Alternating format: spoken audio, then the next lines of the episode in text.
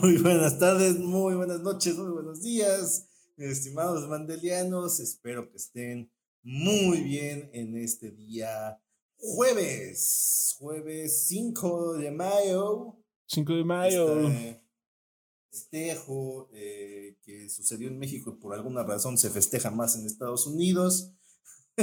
Cosas que pasan. Eh, ¿Cómo están, mandelianos? Espero que estén excelente, excelente en esta semana, en este día. Mi nombre en esta ocasión, en esta ocasión, mi nombre en esta ocasión. Tu nombre en esta ocasión va a ser eh. Pete Jones. Max Power. Max Power. Este, yo soy su anfitrión en esta ocasión. Mi nombre es Emilio Garra. Y engalanando este podcast, este intento de contenido misceláneo. Ah, pero antes, antes de presentar aquí al mister, déjenme decirles que eh, primero agradecerles por todo el apoyo que han estado dando en las distintas redes sociales, en Twitter, en Instagram, en YouTube, aquí en Twitch, en Spotify, por participar en las encuestas, ¿no? por eh, compartir el podcast, por pasar la voz. Eso nos ayuda muchísimo pues, para llegar a más gente. Eh, y pues bueno, eso es gracias enteramente a ustedes. Nosotros nada más cumplimos con venir cada jueves a decir nuestras pendejadas. Y eh,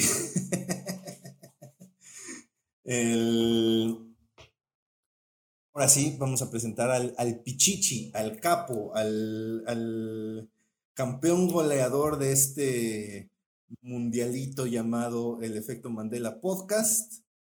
El San 1138. ¿Cómo te encuentras, mi estimado? Eh, muchas gracias. Yo no soy pambolero ni futbolero, pero me gustó. es que ahorita está de moda por la Champions. por la Champions, sí. Contexto. A lo mejor si están escuchando esto después, porque a lo mejor alguien lo está escuchando en el 2032, en diciembre, y va a decir, ¿qué pedo? Así, ¿cómo es posible eso? Bueno, sí, si es que para el 2030, bueno, sí, supongo que sí, en el 2032 todavía podrías seguir existiendo YouTube, existiendo Spotify, ¿no? No pues, sé. ¿Quién sabe? Eh? Porque yo siento que Google es de esas pinches compañías de hoy que tiene dos futuros. O se vuelve Skynet, se canibaliza ella sola y, e implota. Entonces, siento yo que es de ese tipo de, situaciones que va a pasar, como lo que le está pasando a Netflix. Como, ándale, como lo que le está pasando a Netflix, que bueno, nomás no da una. O sea, yo creo que eh, le, está pasando el efecto blockbuster. Así que, este, pues a ver. esa noticia de que va a haber una serie basada en el pedo de blockbuster en Netflix, güey. En Netflix es como de, ah, Savage. pues a ver, a ver cómo le va a esa, a esa cosa que seguramente antes de que, antes de que salga así, este, antes de que la estrenen, van a decir que, que ya, se cancela y solo va a ser una temporada. No me sorprendería. Porque ya saben cómo, cómo opera el señor, el tío Netflix pero bueno, yo muy contento de estar aquí en esta ocasión, en este nuevo episodio, en este episodio 39, ya estamos, ya estamos más cerquita de, del episodio 50. Eh, muchas gracias a todos por su apoyo, por estar aquí escuchándonos, viéndonos, eh, suscribiéndose a las diferentes plataformas, porque recuerden que nos pueden encontrar en eh, la repetición en formato de video en el canal de YouTube, Efecto Mandela Podcast, y también en las plataformas de audio donde distribuye Anchor, que la principal, bueno, pues es Spotify y eh, Google Podcast. Que por cierto, de Spotify agradecemos mucho que hayan participado en la encuesta que se realizó en el episodio anterior, el episodio 38, que era Home Office versus presencial. De hecho, aquí tengo el dato. La encuesta decía, ¿qué modalidad de trabajo prefieres? Estuvo, pues, un 25% presencial, otro 25% eh, prefiere el home office y un aplastante 50% prefiere el híbrido, es decir, una combinación tanto de home office como presencial. Me sorprende, yo pensé que iba a ganar el, el home office, o sea, yo dije, el home office va a arrasar. Es que, ajá, es que eso como de primera intención no pensaría eso, pero yo siento que también es sano tener ese tipo de actividades como para también, güey, salir a que te pegue la aire. Exacto. O sea, a, o sea, a uno, a, una persona como su servidor que socializar no es fuerte, admito que es importante. entonces. Sí, pues, es que ahí es donde se desarrollan las habilidades blandas. Exactamente. Entonces, o sea, está chido, qué bueno que, que, que fue un, pues prácticamente eh, fue la mitad, o sea, mitad, unos eligió, o sea, una combinación de los que elige, prefieren presencial y los que prefieren home office, fue apenas la mitad de los que prefieren el, el híbrido, ¿no? Que sea una combinación de ambos, pues está chido.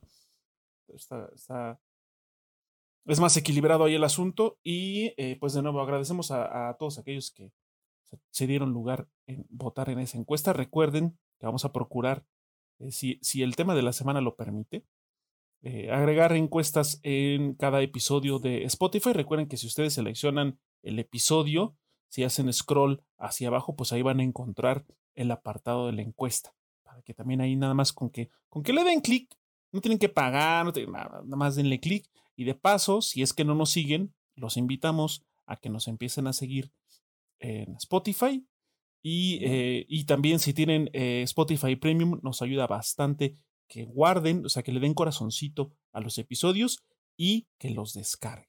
Eso también se aprecia y se agradece bastante. Así que igual también en YouTube, que nos comenten, que se suscriban al, canal y, y, si ustedes así lo consideran, nos den like, eso también nos ayuda bastante. Y eh, compartir en general, ¿no? Que compartan tanto la versión en video como la versión en audio en sus diferentes redes sociales personales. Eso también hace que podamos llegar a un poquito más personas y también tengamos un poco más de amplitud en cuanto al alcance que tengan estas plataformas. Eh, y pues ya. Esa era, la, esa era la información. esa era la información, porque lo tenía pensado hacer mención de la encuesta pues ahí está. Muchas gracias por haber participado. Gracias, sigan, participando porque eso nos ayuda mucho a que las métricas, ya saben, de, engagement en, las redes sociales, que es muy importante, pues bueno, eh, ayudan para llegar a, muchísima más audiencia. Exactamente. Que esto se nutra de nuevas opiniones y pues bueno, eh, que esto siga adelante cada vez más y mejor, ¿no? Bien, banda, pues eh, unos ya, eh, sin más preámbulos, pues al noticia de la semana.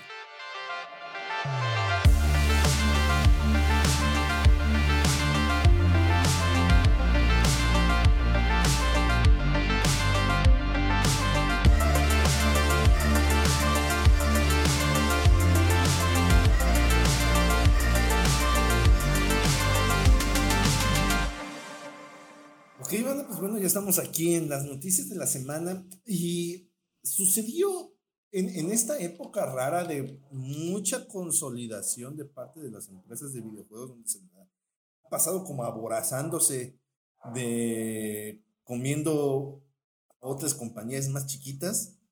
Ahora sucedió al revés. Una de estas empresas grandes, porque sí, es una empresa grande, quizá no es gigantesca, pero sí es grande, que es Square Enix, eh, resulta que vendió a tres de sus assets, de sus estudios internos, para... esa es la cuestión que, que causa más ruido, ahorita vamos para ello, pero resulta que vendió a Crystal Dynamics, pues bueno, tienen esta serie de Tomb Raider, ustedes la recordarán bien, Crystal Dynamics ya es una, una desarrolladora de videojuegos que ya lleva un buen rato. Ah, pareciera que se hizo famosa a partir del pedo de, de Tomb Raider o de, del fracaso que fue Avengers. Pero ya llevaba mucho tiempo Crystal Dynamics. De hecho, yo me acuerdo que en el PlayStation 1 yo tuve un juego, el, el de Gex Enter de Gecko, que era como de estos eh, plataformeros que era con una pinche lagartija que se llamaba Gex era de Crystal Dynamics. Entonces, para que se den eh, una, idea de cuánto tiempo lleva este, en el medio, y ya llevan un ratote. eh, pues bueno, te digo, tienen esta cuestión, este fracaso totototote que fue Avengers, que sigue siendo Avengers, que hace no mucho anunciaron que iba a estar, que iban a meter el personaje de Thor, pero no Thor, Thor, Thor Odinson, sino el Thor de, bueno, la Thor, la Tora, pues. La Tora. la Tora de Jane Foster. y este, fue como de, ah, pues, erguísimas, pero ya no lo vamos a... Chido. Sí, ni con Spider-Man, que es aplastantemente más famoso, su paso, menos con la Tora. Menos con la, Tora. Entonces, sí, eh, ese juego que se aferra a la vida, una, una pasión pocas veces vista, pero que la gente no lo acompaña. y pues bueno, después vino un gran acierto que fue el juego de Guardians of the Galaxy. Eh, en cuanto a crítica y recepción, tanto de la crítica como del público, le fue muy bien. Pero en cuanto a ventas, al menos de lo que comenta Square Enix, nunca llegó a las expectativas. Ya sabemos que Square Enix siempre se plantea unas expectativas que ninguno de sus juegos cumple, salvo Final Fantasy XIV, creo que es el único que cumple con esas expectativas. De allá fuera, todos son fracasos vivientes. Sí, para Square Enix todo, si no, si no llega a los números de Final Fantasy, fracaso. No solo de Final Fantasy, Final Fantasy XIV. O sí, de Final Fantasy XIV, cierto. No sé qué tal haya ido realmente, por ejemplo, a. Se llama a Final Fantasy XV, por ejemplo, que no fue un juego que particularmente haya pegado así con, con mano de hierro. No al nivel del 14. No al nivel del 14. El 7 yo supongo que le fue muy bien, porque pues tiene una fanbase bastante aguerrida. Ha estado ahí a través de los años. Y pues bueno, tuvo la, la, ventaja de, bueno, tuvo la ventaja y la desventaja, la ventaja que posteriormente también se, se, estrenó en PC, pero no, nunca estuvo, por ejemplo, en Xbox, entonces quién sabe cómo le fue en ventas realmente. Pues porque bien. Y eh, pues ahorita los experimentos que hizo con Platinum como Babylon's Fall, que oh, o ese experimento que hizo con Team Ninja de, este, Final Fantasy, de Stranger of Paradise, Final Fantasy Origin, también como que se murió a la semana, se platicó más o menos de ese juego, dijeron, ah, está como raro, pero está ok, y después se murió completamente. Sigamos adelante, dijeron. Sigamos adelante con nuestras vidas. Entonces ahorita Square Enix está como una etapa muy extraña sea, como que la, la dirección está tomando una, o, las cabezas, los suits, los ejecutivos están tomando decisiones muy extrañas, ¿no? porque aparte no fue solo Square Enix, también fue Eidos Montreal y eh, Square Enix Montreal, que, que te deshaces de una compañía que también lleva tu nombre, ¿no? Está como muy estúpido y fueron adquiridas posteriormente por Embracer Group. Ahora, lo que se menciona con todo el dinero que sacaron de estas, eh, estas transacciones, estas ventas. 300 millones de dólares. 300 millones de dólares. Imagínate, 300 millones de dólares por estos tres estudios. Y está todavía a distancias interplanetarias de lo que fue la compra de Activision Blizzard. Fueron que 70 mil millones, ¿no? Estamos hablando de que es como 200 veces más. Está, pequeña fracción. estúpido, pero bueno. Eh, como 20 veces más, ¿no? 20 veces más. Más o menos. Ya, me están fallando las matemáticas, ¿no? Pero fueron 20 veces más. Que una distancia ridícula. Sí, no. Y, son tres medianamente importantes, porque, o sea, es que también aquí el problema, eh, o sea, por ejemplo, con Crystal Dynamics tuvo su boom con la trilogía de Tomb Raider, ¿no? Con la última trilogía.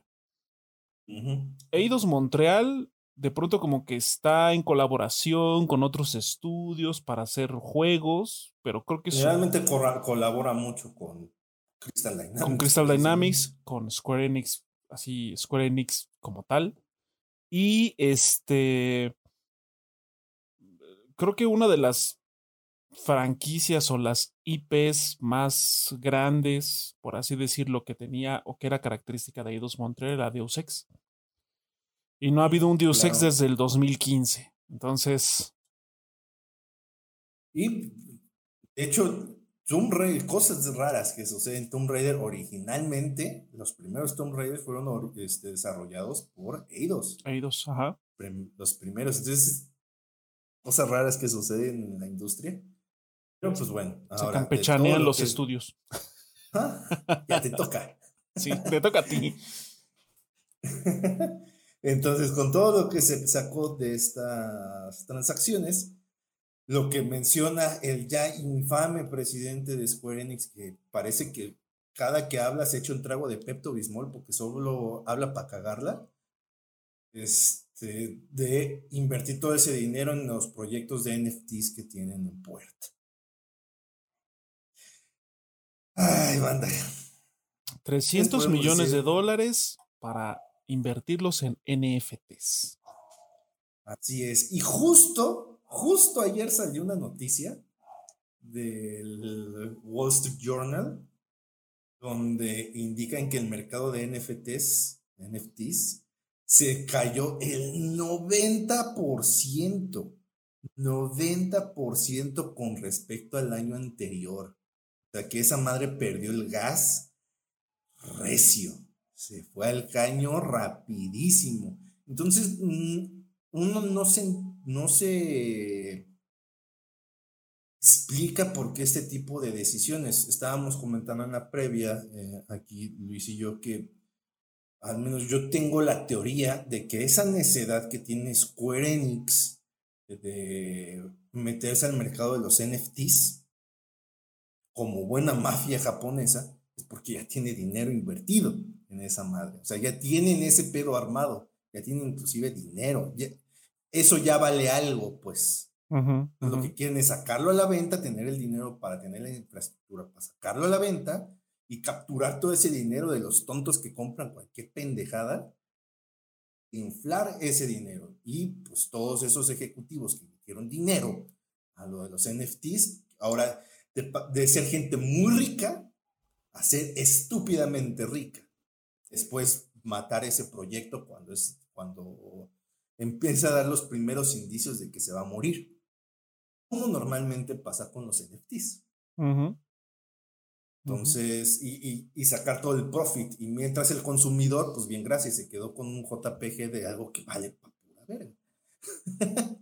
y yo siento aquí precisamente que anda Choc siento que el, sacrificado ahí va a ser Final Fantasy, Final Fantasy XIV. Le van a meter una cantidad de NFTs estúpida. Seguramente. Todos los, todos los estéticos yo creo que van a tener un perfil de NFTs ahí. No lo dudo. Va a haber, va a haber alguna especie como de tienda eh, de estéticos muy particulares que en realidad van a ser NFTs. Ah, que ese, ese, ese juego que de por sí tiene un costo y aparte una membresía mensual, ahora también que dinero de NFTs. Que aparte los NFTs son caros. Hace rato salió una noticia de que uno de los pinches changos, güey, este, se vendió por pasadito de un millón de dólares. ¿Por? Están dementes. Están dementes. Y es que ese es el pedo. O sea, la poca gente que se quedó en el proyecto de los NFTs está muchísimo dinero y te, no te explicas por qué, güey. O sea, ese millón de dólares, güey. O sea, compras un montón de cosas que pueden ser mil veces más útiles. Una pieza de arte real. Sí, algo, algo tangible en vez de una pinche imagen ahí. Mira, estás comprando una pieza de arte dos, tres personas. Yo digo que eso de los NFTs es un lavadero. Si saben a lo que me refiero. es un lavadero, tal cual. Entonces. Es que no está regulado por ningún gobierno ni por ningún banco. Está completamente descentralizado. Y eso es lo que defienden los cripto bros, güey, de que precisamente se puede mover mucho dinero sin ni un solo peso de impuestos. Sí, sin impuestos ni regulaciones. Y pues obviamente todo lo que implica es que pues también eh, manos bastante mugrosas pueden estar ahí ocupando esos canales para mover cantidades estúpidas de dinero sin ningún tipo para de... hacer movimientos bien macabros. O sea, recordemos que muchas veces hay gente que tan solo con que diga dos, tres palabras puede moverte mercados. Lo, lo hizo Elon Musk hace no mucho con el Dogecoin, que básicamente él le metió dinero al Dogecoin, él impulsó la pinche moneda para que se fueran niveles estratosféricos y cuando llegó a su punto más álgido, dijo, no, ya no le vamos a dar soporte y pues bueno, ya no lo vamos a aceptar en Tesla. Cuando él ya había sacado su lana, ya se había multiplicado por millones y millones y millones, y la gente perdió todas sus inversiones. Esa madre se fue al subsuelo, Pero como no está, no está regulado, no se puede considerar un fraude legalmente. Y eso lo sigue haciendo, lo hizo apenas ayer también precisamente con la moneda que sacaron de los changos. Bien, güey, le metió el mame para que se pompeara y se cayó después, güey. Entonces, banda, no se metan en ese tipo de desmadres porque... Sí, la neta, si se los marean con que es dinero fácil y la chingada, nada, no es cierto. es cierto. Ah. O sea, no arriesguen, no o sea, mejor inviertan, o sea, si, si, si lo que quieren es invertir su lana, pues háganlo a través de organismos y instituciones financieras establecidas y legales. Y se tienen un montón de opciones. O sea, aquí en México al menos hay un montón de, de alternativas financieras y de este, instituciones financieras que ofrecen diferentes tipos de, de, de opciones de inversión. Entonces, ¿para qué le mueven en esas madres? No vale la pena. Ya digamos que la cuestión de las criptomonedas ya es riesgoso. Que bueno, digamos que en el peor de los casos metes dinero a criptomonedas, es que no te está funcionando y sacas tu lana. No es tan complicado. Es estúpido, pero no es tan complicado. En el caso de los NFTs, ya, tú ya gastaste en algo que ya te pertenece y que el día de mañana puede valer nada. ¿Cómo le haces para recuperar tu inversión? Y pasó hace rato, hace par de semanas al güey que compró un NFT del primer tweet de Jack Dorsey, que es el creador de Twitter, que lo compró por quién sabe cuántos millones, lo quería vender todavía más caro y le dieron como 200 dólares, nada más. Eh, y me estoy arriesgando. Y me estoy arriesgando. Son tonterías. Son tonterías. Sí, o sea son completamente tonterías. Square Enix no se ve como que con ganas de siquiera eh, tratar como de irse por otro camino, ¿no? O, diversificar un poco, ¿no? O sea, las palabras textuales es de que le van a meter toda la carne al asador a este tipo de chingaderas, ¿no? Entonces, aguas, aguas. Al menos, al menos van a salvarse de eso. Este, Sobre todo con esto fue, digamos, en el, en el aspecto de Final Fantasy XIV, en el peor de los casos, que lo atasquen de NFTs y ustedes gasten una de esas mamadas, el día de mañana ese juego se muere, cierran los servidores y eso se fue a chingar a su madre. No valió nada, ni siquiera lo pueden utilizar. Así que cuidado con eso, banda muchísimo cuidado y díganle no a Square Enix. Voten con su con su con su bolsillo, con su cartera. Exacto. ¿Están de acuerdo? No apoyen esas mamadas, no lo hagan. ¿Por qué? Porque la industria se, se, se caracteriza por tener estas arranques de ideas estúpidas, quererlas llevar a cabo, ¿no? y, llevarlas de cero a 100, pero rapidísimo, rapidísimo. Si la gente no se queja y no lo hace ver con su cartera de que no va a apoyar esas mamadas, las compañías no entienden y lo siguen haciendo. Porque, ah, funcionó, pues lo volvemos a pues hacer. Volvemos a hacer, total. La gente sigue cayendo. Sí, aquí lo bueno es que se salvaron de ese tipo de cosas, y digo se salvaron porque pues, ya no van a estar bajo la eh, pues sí, ya no van a estar con, bajo el dominio, vamos a llamarlo, de Square Enix como tal, pues es Crystal Dynamics y Eidos Montreal. O sea, ahora con la noticia hace no mucho de que se estaba preparando un nuevo título de Tomb Raider desarrollado en Unreal Engine 5. Eh, o sea, supongo que va a seguir el desarrollo, evidentemente, pero pues también habrá que ver las condiciones en las que va a estar eh, desarrollándose ese título. Sobre todo porque, bueno, pues ahora quien va a decidir eh, cómo, pues cómo manejarlo, cómo llevarlo a cabo, cómo gestionarlo, pues va a ser Embracer Group, ya no va a ser como tal eh, este, Square Enix, o no sé si exista alguna especie de, de, de, trato en el que, aunque se haya realizado esta venta, Square Enix va a tener injerencia directa en lo que suceda con el título de Tomb Raider. O sea, eso todavía está en el limbo, no ha habido como información mm, clara al respecto. Pero bueno, al menos va a quedar fuera de la posibilidad de que se le agreguen estas madres de NFTs y todo ese show. Y, de momento, no va a salir con que. Sí, ah, de momento. ¿Quieres trajes para Lara Croft? Ah. No, no, no, no, Y ahora, del lado de, de, de Eidos Montreal, como lo mencioné hace rato, o sea, estaría chido que Eidos Montreal impulsara y se, y se decidiera a lanzar un, este, un nuevo Deus Ex. Ahora que ya no tiene el yugo de Square Enix diciéndole qué es lo que tiene que hacer y que su juego tiene que vender quién sabe cuántas millones de, de copias para que pueda considerarse un éxito. Eh, espero que esto pueda darle la libertad creativa necesaria y suficiente a Eidos Montreal para que pues puedan cerrar esa trilogía que pues quedó inconclusa porque eh, los dos títulos anteriores que es Human Revolution y Mankind Divided eh, Mankind Divided termina, o sea, al, momento de que termine el juego, da pie y, es más que evidente que hay una, deja la puerta abierta para una tercer y quizá última parte.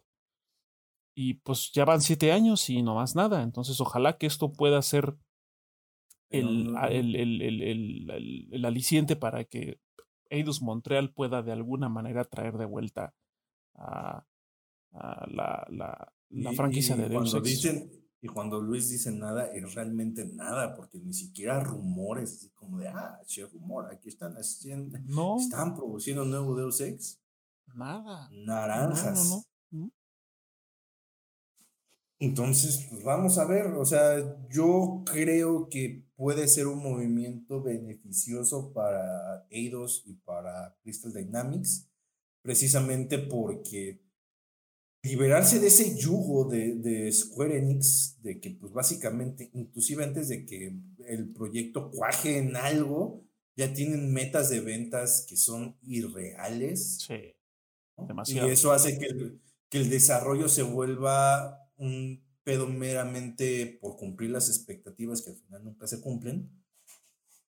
Este, es, que se den rienda suelta para hacer lo que ahora, ahora sí tienen. Porque Tom Raider, pues sí, estuvo padre. La, la, la nueva trilogía, o bueno, ya no tan nueva, eh, estuvo padre, pero realmente nunca explotó como quizás esperaba, ¿no?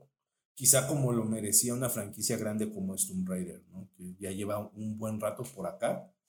No, no, no, no fue nada así que, que venga a reinventar la rueda en ningún sentido, ¿no? Y también porque se metió en una zona donde el otro jugador que estaba, pues estaba en su mero prime, ¿no? Y estaba mucho más establecido que es un chat. Entonces, eso le, le, le, costó mucho liberarse. Al final realmente nunca se liberó de eso, de, de las comparaciones. Y eso que Tomb Raider es un juego mecánicamente más complejo que un chart. Sí. Que sí tiene como árboles de habilidades, bien de customización de armas. Es un poquito más profundo. Es un poquito más profundo que, que un chart en ese aspecto, porque un chart decide de frente o para arriba. Lo que, tiene, o sea, lo, este que tiene ahí a su favor un Uncharted es la espectacularidad.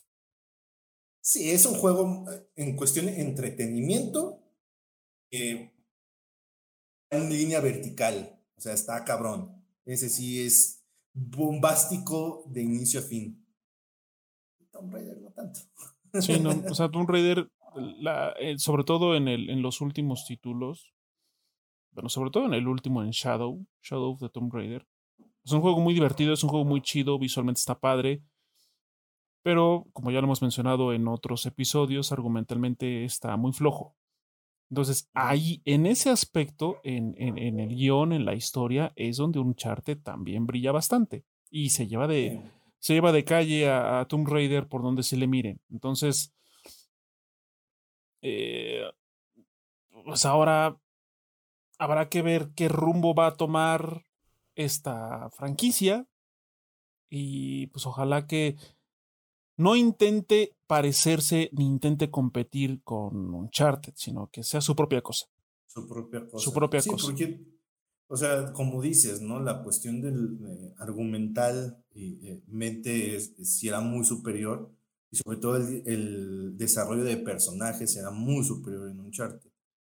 O sea, pasaste cuatro juegos con esos personajes y, al final, sobre todo en el cierre que es Uncharted 4, aquí no estamos contando de los Legacy, que es como una cosa aparte, este, pero estos personajes hacen que te importe lo que les va a suceder, ¿no? Por eso es un cierre muy bonito y por eso la gente está como necia de que no quiere otro Uncharted porque se siente que cierra muy bien todo este arco de cuatro juegos donde conoces a todos, conoces a, a Víctor Sullivan, conoces a Nathan Drake, conoces a Elena, conoces a Chloe, ¿no? sé, inclusive este, Tim, en el último juego meten el personaje que es el este, Sam, que es el hermano de Nathan, y hasta eso te importa porque tiene un buen desarrollo. Te dan un buen giro de tuerca casi al final.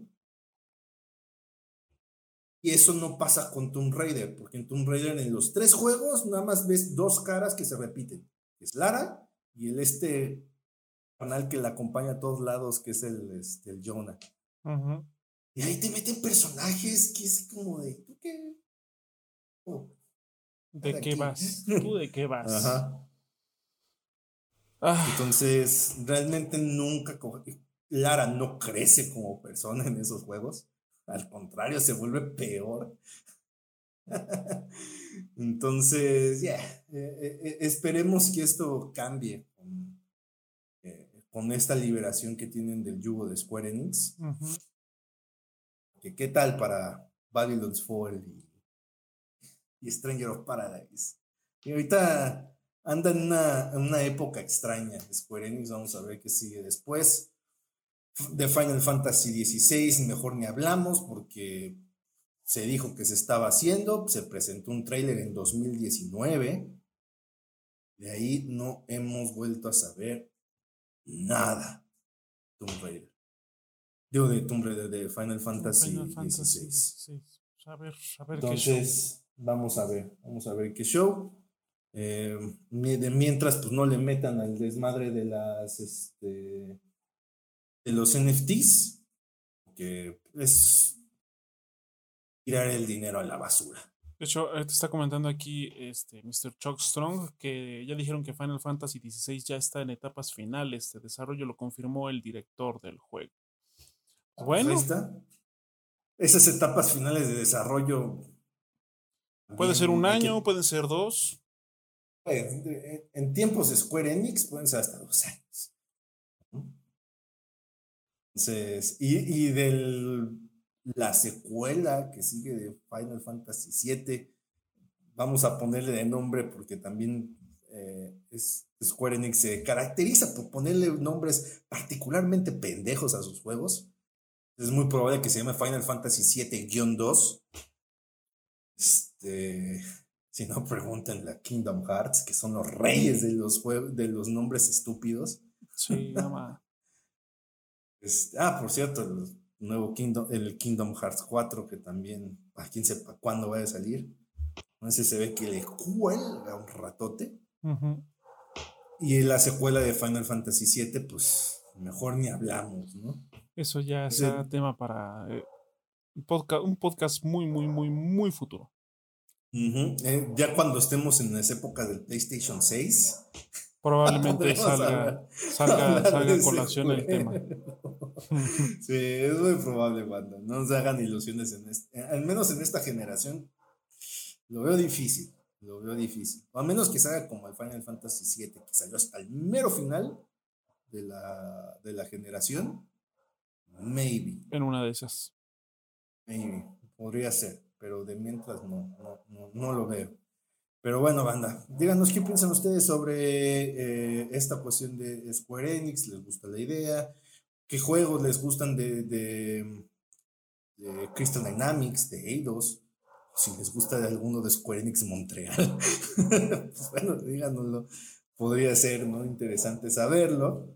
Y pues bueno, muchísimas gracias, banda. Nosotros nos vamos ahora sí al tema de la semana.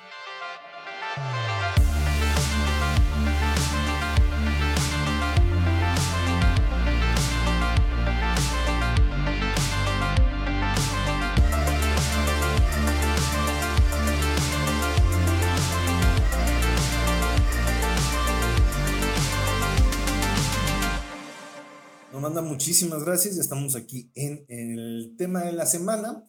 Y en esta ocasión les traemos un, uno de esos temas que a nosotros nos gustan eh, platicar.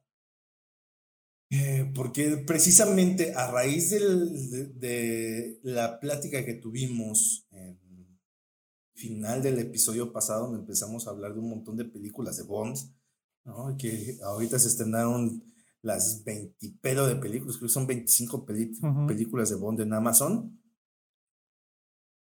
Eh, se ocurrió este tema de, franquicias de, películas que precisamente mm, fueron innecesariamente largas, que como pegó de alguna, de alguna u otra forma económicamente, pues bueno, lo, la gente de Hollywood, como siempre lo hace cuando ve una mina de dinero, pues lo alargan y lo alargan y lo alargan y la, calidad se va diluyendo y diluyendo y diluyendo hasta que terminan en un monstruo amorfo que y genera tanto dinero, a la gente no le gusta y el estudio lo termina matando.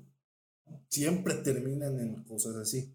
Y no precisamente por, por las películas de Bond, porque y algo tienen las películas de Bond es como que son historias muy autocontenidas, su propia cosa, si bien eh, el personaje es el mismo y hasta el actor varias veces se repite, pero una, la película que le sigue no suele tener nada en relación con la anterior, son como historias separadas. Piénsenlo un poquito como lo, como lo que se manejaba en Sherlock Holmes, que eran como historias muy individuales, pero hasta ahí.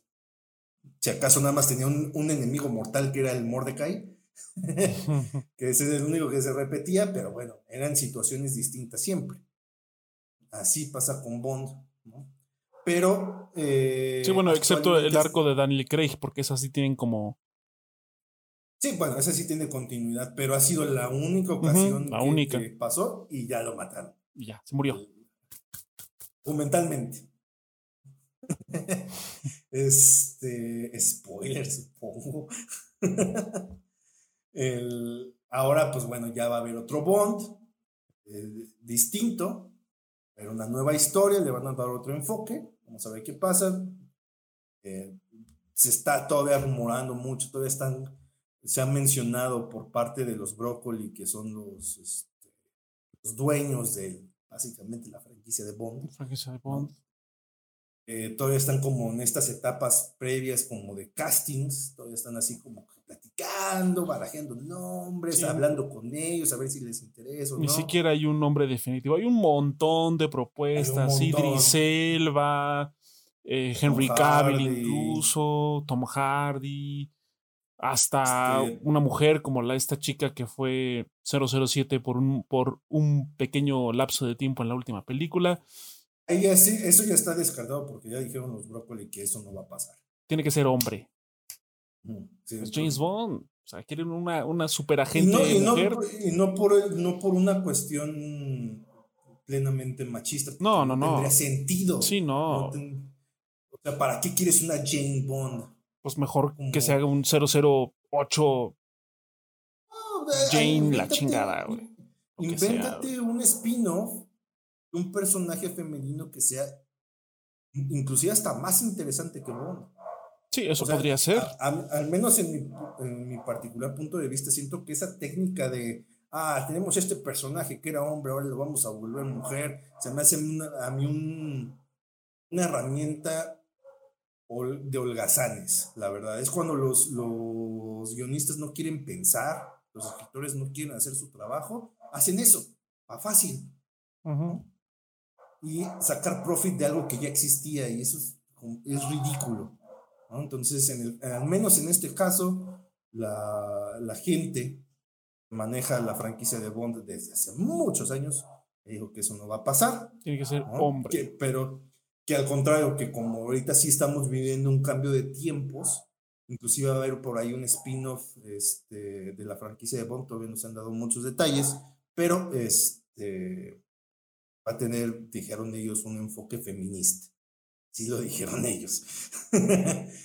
este, vaya usted a saber qué significa eso, pero bueno, al menos en, esta, en este caso, uno de los nombres que sí se menciona muy fuerte, pues es el de Idris Elba, y creo que todos diríamos, ah, yo quiero ver eso. Sin duda, es un buen actor. Idris Elba es un muy buen actor, que puede hacer de todo, o sea, puede hacer papeles dramáticos o puede ser este Knuckles en la película de Sonic. Entonces, sí. Eh, y aparte, eh, en películas ahorita de superhéroes, no, inclusive ha estado ahí. Hizo el papel de Heimdall en este en Thor, en la franquicia de Thor. Era este guardián del Bifrost. Era un personaje ahí que nada más salía dos minutos y ya.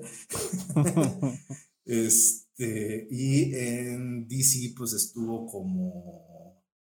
¿Cómo se llamaba el, su personaje en, El Escuadrón Suicida? La última, la de James Gunn. Ni idea, la verdad es que no he visto esas películas. ¿No viste la del Escuadrón Suicida, la última? What the fuck, man. Es que DC, güey, no me, no me, o sea, mira, es que neta, o sea, en general, que hay. En general, en general superhéroes, o sea, tuvo su boom con Marvel, chido, tuvo su boom más contenido con la trilogía de Nolan, del Caballero de la Noche, chido, pero la verdad es como de, o sea, por ejemplo, esta nueva película de Doctor Strange no me llama particularmente la atención y menos porque hay que ver que WandaVision y hay que ver que elementos de Moon Knight y que hay que ver esto y que ah, al carajo. Yo no voy a estar viendo una serie que no me atrapó solo por ver una película. No. Y pues el, Escuadrón Suicida, pues la verdad es que, o sea... Lo puedes, lo puedes, lo puedes a, a lo mejor no como una película de superhéroes, una película de James Gunn. Si te gusta su estilo, esa película te va a decir. Mm. Independientemente. que, dar en, algún momento la oportunidad, pero ah, pasó muy por debajo de mi radar.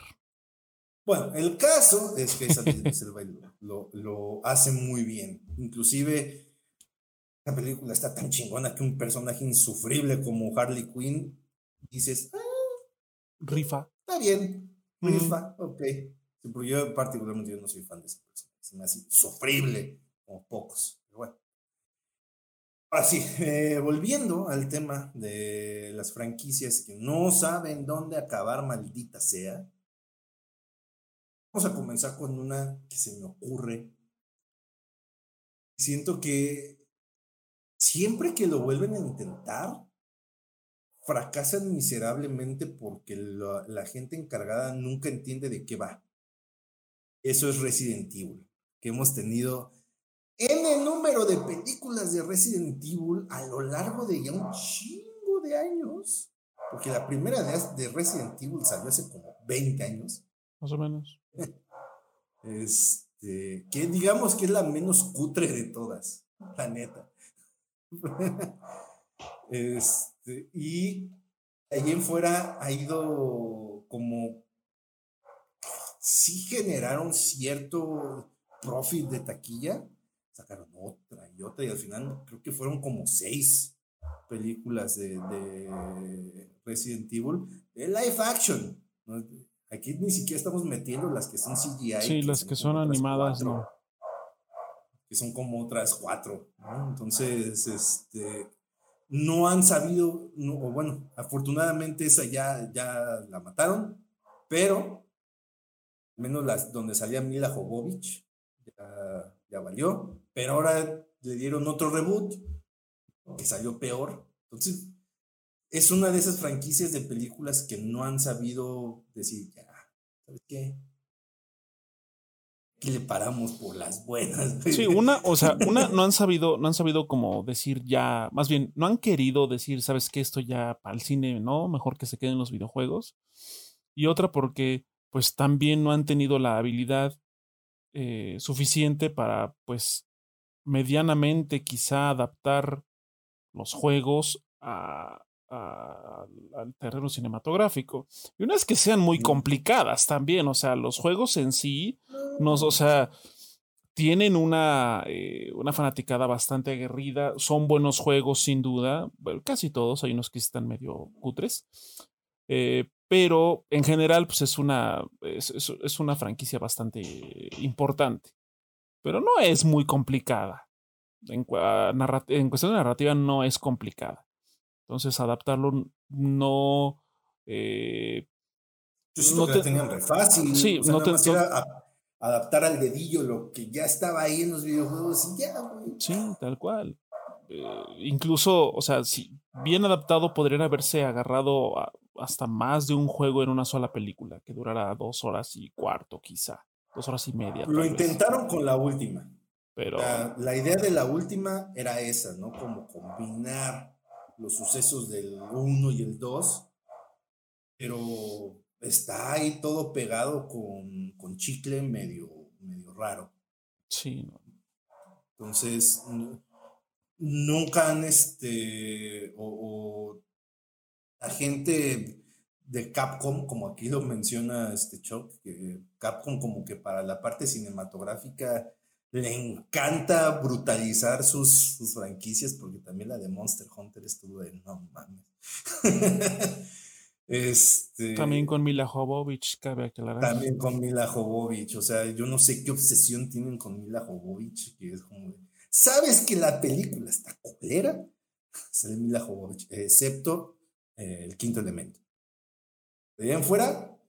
También hay una película que se, que se llama El Cuarto Contacto es como de cosas paranormales. Está, o sea, no es así una joyita, pero por lo menos es dentro de las películas de Jovovich, es interesante. Está chida. Si tienen chance de checarla, se llama El Cuarto Contacto. Bueno, aquí le pusieron así en Latinoamérica. Este, de hecho, ella interpreta a una persona que sí existió, que sí existe. Existió, existió, no sé. Este, Ahí me usan. Eh, pues ah, algo así. algo así. Pero norteamericano, ya sabes, más elaborado, más acá. La verdad, la película no, no, es. La película no es mala. Este. Y, O sea, vale la pena. O sea, también es una película así medio palomerona, pero. Eh, palomerona. No. Este. despreciable. O sea, no como las películas de Resident Evil, sobre todo de la 3 en adelante, que o sea, ya las últimas películas de Resident Evil con Mila Jovovich eran ya no tiene nada que ver con cosas que eran su o sea, eran su, su, propio Resident Evil para el cine, pero sin pies ni cabeza. O sea, eran películas. Hay, hay una donde sale con unos, con unos, clones de Alice, güey, que es particularmente cutre, güey. Están horribles esas películas. Y fueron como seis o siete.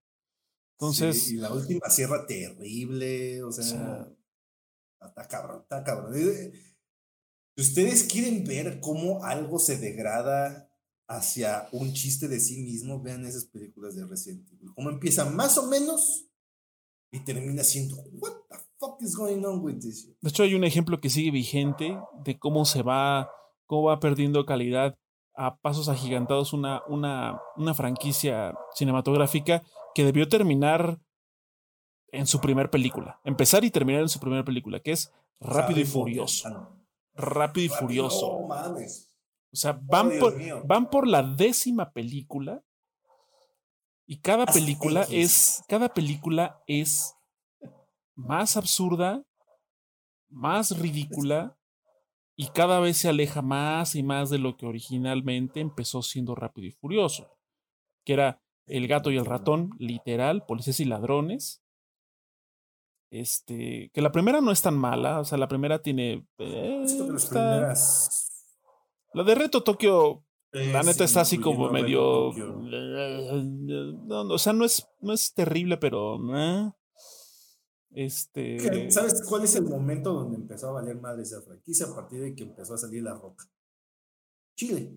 Se dice y no pasa nada. Mm, Es que ya le metieron este, este aspecto como de. de Pero la, la, la roca, la roca salió en la 4 o hasta la 5, déjame ver. No, sí, Porque yo me acuerdo que hubo una que promocionaron mucho que era como de que este mismo nuevo modelo refacciones originales, una chingadera así, güey. Que era como que volvía eh, Rodríguez, Vin Diesel y así como los que salieron en las primeras películas. O en la primera película. Fue, fue como la 5 por Pero cinco, seis, ahí. este. Creo que fue en la 4 o 5 donde, donde. Bueno, en la 5 ya estaba Dwayne Johnson. Entonces déjame ver si es en la 4. Este, donde. No, sí, es, es en la 4. Desde la 4 es donde sale su personaje de, de Luke Hobbs. Te este- digo, esa madre empezó a valer verga desde que este, salió. Desde que salió Dwayne Johnson. Entonces. O sea, Porque se imagínense. actor, pero- seis películas, bueno, cinco hasta ahorita, la 4, la 5, la 6, la 7, la 8, la 9, que última son despropósitos. Y, y yo, yo me acuerdo mucho de una, porque yo me acuerdo que, que la 6, este, yo la fui a ver al cine con mi hermano como para, por el desmadre, tal cual. O sea, no era como de, oh, vamos, o sea, vamos, a ver qué, chinga- con qué chingadera salen. Y de hecho, es una, es una, es una secuencia, es una escena de la que parte la, eh, la broma del sketch del muchacho ese que se enoja con el que le vende películas piratas. ¿No? Que también habla de que había ido al cine y solo había, estaba rápidos y furiosos. Y justo en esa parte, donde están como en un puente, los autos van así, diferente, o sea, uno va de un lado, otro va del otro lado, van así. Saltan, se agarran en el aire y Ah, sí, caen.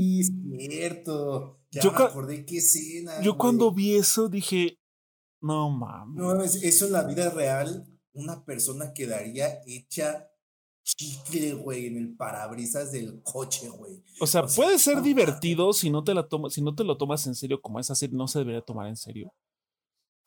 Pero fue como de, o sea, ya. güey. O sea, a, par- a partir de ese punto, Rápido y Furioso se convirtió en algo ciencia ficcionoso extraño.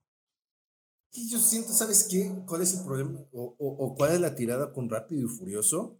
Que precisamente ellos están conscientes, plenamente conscientes de, de esta crítica, esta, esta situación que se ha vuelto por sí sola. Y cada película buscan qué cosa estrafalaria pueden hacer con tal de que siga siendo un meme una película meme, básicamente, ¿sabes? Como dijiste hace un momento, ahora con qué chingadera van a salir, ¿no? Esa es la cuestión con Rápido y Furioso. Y sacaron eso de, de que un coche En el dora, un coche de oro, güey. No, antes de eso, antes de, antes del, Ah, sí, cierto, antes, coche antes, oro, antes del coche con cohete, no, antes de eso, en de oro, es cierto, un coche de oro que brinca de un, de un edificio a otro. Oh, mames. Vato, hay una, güey, que es la, es la primera donde sale Jason Statham, No, no, no. pues donde sale como villano, porque después, ahora resulta que es bueno. Creo que es las 7, la 8, no me acuerdo. Es, que es un desmadre de películas. Sí, es, ¿En cuál es? ¿Quién sabe? Pero total, ¿qué pasa? Que hay una escena donde pinche Toreto, güey. El, el personaje de Statham está en un helicóptero, güey. Haciéndosela de pedo. Este vato sube un edificio en su coche, güey, ya sabes, ¿no? Dando vueltas. Y se lanza del edificio, güey. Y le pega así con el mero bordecito, güey. Al, al helicóptero, lo saca de balazo y el helicóptero se va a la verga, güey. Es como. ¿por O sea, desafiando la física, desafiándole a los días de la física a la chinguésima potencia. Así. Just stupid, man. O sea, como esa secuencia, creo que también es en las 6, que según quieren, quieren, su- quieren este, eh, quieren impedir que un avión un, un avión carguero despegue. Ah, la de la, de la pista infinita. Ajá, y es una pista que yo creo que vi de unos 50 kilómetros, güey, porque avanzan y avanzan. Es como de, güey. Es una escena que dura como. Por si sola durar unos 15 minutos. 15, como unos 15 minutos. 15 Entonces, minutos. esa madre de, ha de- como 100 kilómetros fácil, güey. O sea, yo creo, yo creo que yo creo que en esa secuencia llegaron de- del, del Pacífico al Atlántico atravesando Estados Unidos. Y hay otra, creo que, creo que inclusive es esa misma, güey, donde se roban la pinche bóveda, güey. Este, y va con la pinche bóveda, güey, puta cubo gigante, güey. No, esa creo que es, creo que todo, esa, es más para acá porque creo que en esa película es donde sale Charlize Theron. Esa es, esa es donde sale, la- es la que está ambientada en Brasil, ¿no? Eh, sí, creo que sí, güey. La de donde sale Charlize No Theron. importa, güey. Es un desmadre. También Charlize Theron es... Siento que ella nada más participa en esas películas porque le han pagar un huevo de dinero. Por, mira, por ella, sí, sin duda. O sea, ella, ella, ella está en esas películas, yo creo que por dos razones. Por el varo y porque le encanta el desmadre también. Ah, sí, güey. O sea, le Este, encanta el le encanta el desmadre, le encanta el desmadre y dice, voy a echar desmadre y me van a pagar bien. Amén. Güey. Pues Estoy sí, güey, ese es el sueño, güey, ¿no? Exacto, o sea, tal cual, tal cual. Entonces, o sea, estamos ya a nada de que salga la décima película de Rápidos y Furiosos, donde ahora van a integrar a, a, Brie Que Ya se Larson, salió el, ya se, ya se salió el director, güey. el Justin Lin, ¿no? Que- de Justin Lin, que Justin Lin porque que- tuvo pedos con, con el Vin Diesel porque no se ponían de acuerdo, güey. Dice, güey, también te le pones al pedo al dueño de la franquicia, no mames. Pero mira, o sea, definitivamente eh, el hecho de que esa película no tenga director no creo que sea un impedimento, güey, porque el- por sí sola la maquinaria de Rápido y Furioso, o sea, agarran otro güey. O sea, porque La también... termina dirigiendo Vin Diesel, güey. Ponen ahí dirigida por Steven Spielberg, güey. presta nombres. No, pero por ejemplo, o sea, la- las últimas, las últimas creo que cinco o seis películas de Rápido y Furioso, o sea, desde que empezó a salir este Dwayne Johnson, todas, creo que todas o casi todas las dirigió Justin Lin. Pero antes, creo la primera fue de Rob Cohen, creo, el que dirigió la de 3X, donde también sale Vin Diesel. Este, entonces, insisto, por, di- por director, ese proyecto yo digo que no se cae. La cuestión es de que ahora, como agregaron a- al, al- al reparto a esta Brie Larson, que, o sea, Hay una persona que tiene, no tiene carisma. eh, es, es muy, es su, su, su persona, su persona ha, sido muy controversial en general. Es amada y odiada en extremos. O sea, hay gente que de plano dice es que súper guapa y actúa muy chido y bla, bla, bla. Y hay gente que se va al otro extremo y dice que la detesta porque es una persona con poca empatía, bla, bla, bla, creída, lo que sea. Entonces está ahí muy dividido también el asunto. Independientemente, yo, independientemente de su tipo de personalidad, yo soy más de la idea de que así como actriz, como actriz, como actri- actriz, mm, not really. O sea, no, no, no veo dónde. O sea, por ejemplo, cuando ella salió en la película de The Room por la que ganó el Oscar, o sea, la película está chida y la neta sí se rifó. Pero siento que después de eso no ha tenido como la oportunidad, por llamarlo, por decirlo de alguna manera, de explotar su talento. O sea, es como Ah, de... pero tuvo una película que inclusive creo que nada más fue de Netflix, que, que fue una de las producciones de Netflix.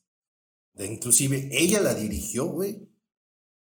Ah, sí. Ah, Está... que ahí tenía todo, güey. Tenía el presupuesto, tenía el espacio, ella la dirigió, güey, ella la escribió, güey, y estuvo de las nalgas. Entonces, yo siento que no hay pretexto.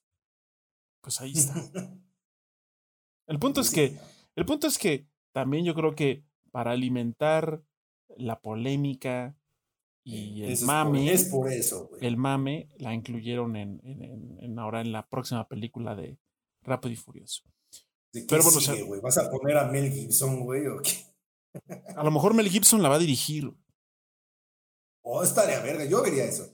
Sí. Rápido y Furioso 10, dirigida por Mel Gibson. Mm, Es así, la- es así diría, oye. a ver. que lo dudo. O sea, lo dudo, dudo que Mel Gibson se preste sí, para dirigir una Mel madre así. Gibson, ¿Quién Porque sabe? Mel Gibson podrá hacer todo lo que ustedes quieran. Como actor quizá no sea tan bueno, pero hey, como director, es bueno el tipo. Es buen director. Sus métodos Como y... persona. Ajá, como persona, ah, pero es buen director. Pero bueno, que tiene deja- dejemos de lado al señor, Ahora, al señor. Vamos todo el más extremo. Rápidos y Furiosos 10, güey. Dirigida por Kenneth Branagh.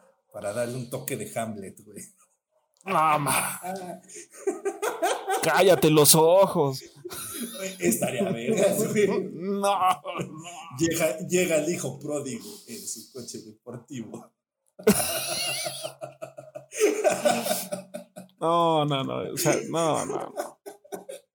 Ey, Sería- eso. Sería un, sería un meme. Esa película sería un meme. de principio a fin. Es más, ni siquiera habría necesidad de verla, ¿verdad? Con ver Kenneth Branagh dirigiendo una película de Rápido y Furioso es un meme eso.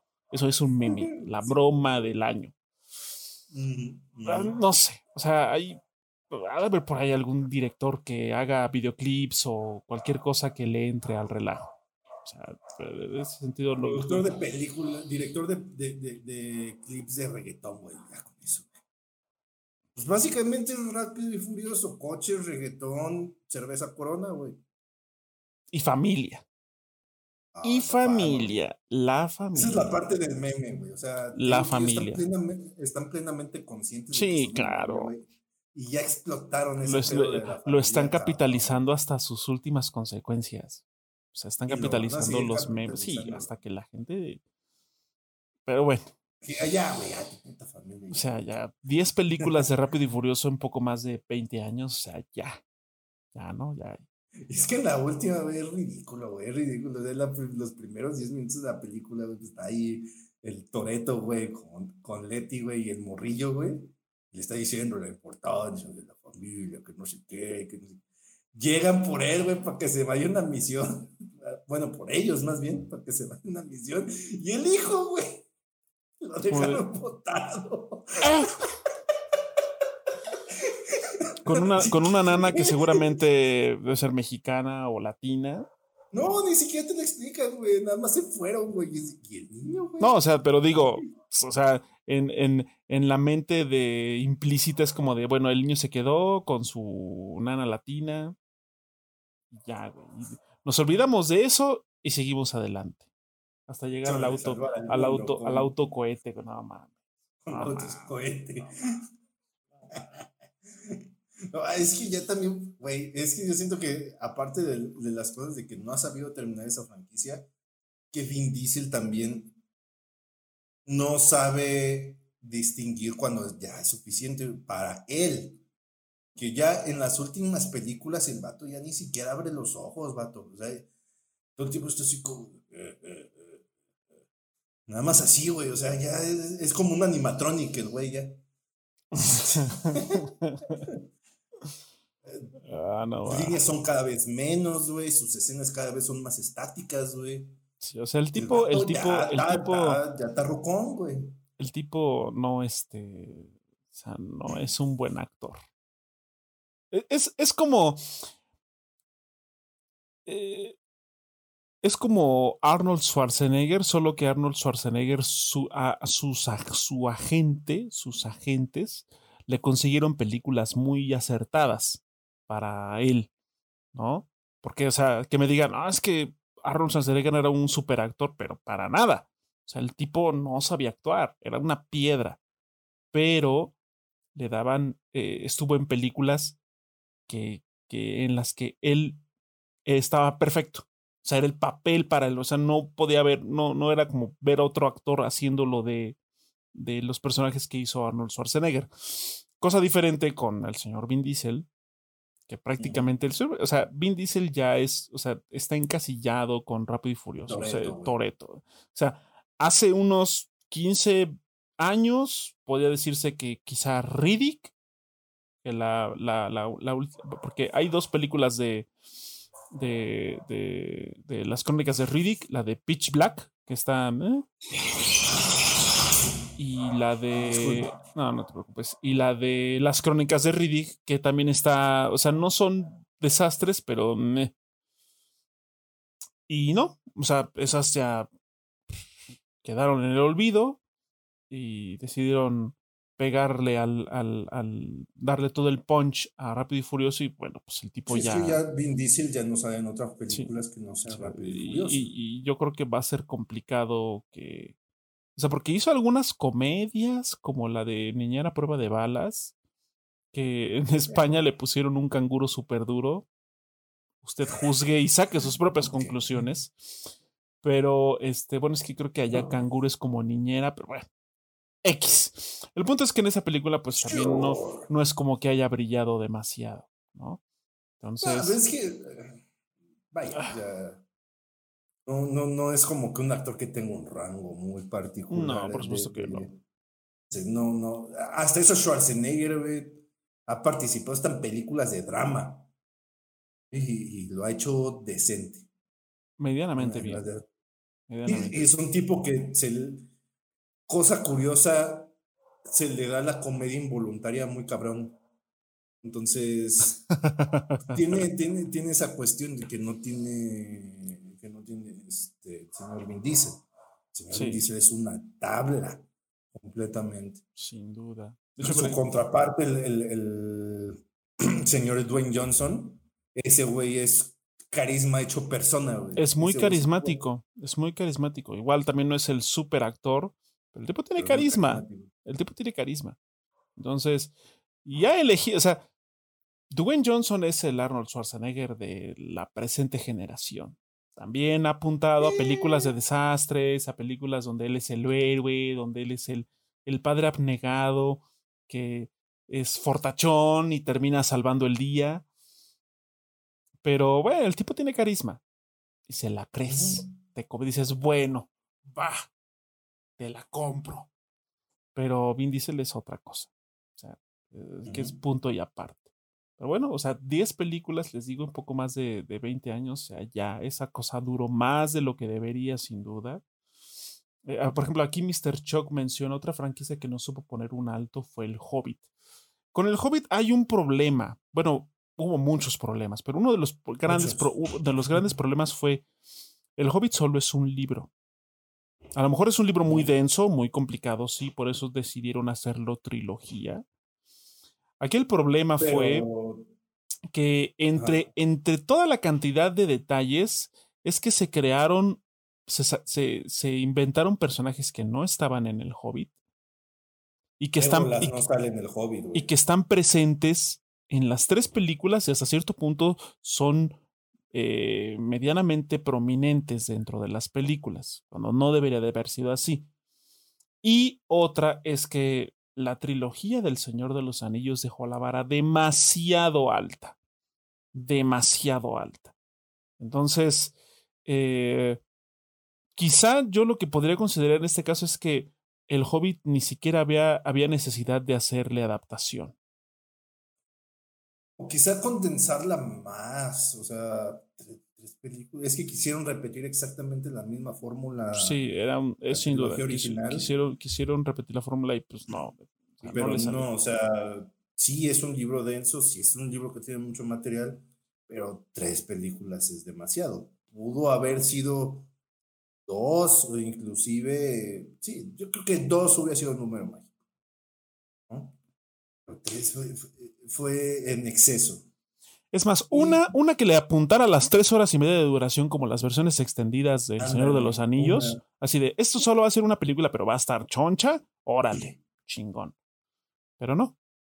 Entonces, eh, sí, eh, con, el Y además, bueno, el Hobbit no fue tan larga. O sea, a pesar de que son películas largas, pues nada más fueron tres.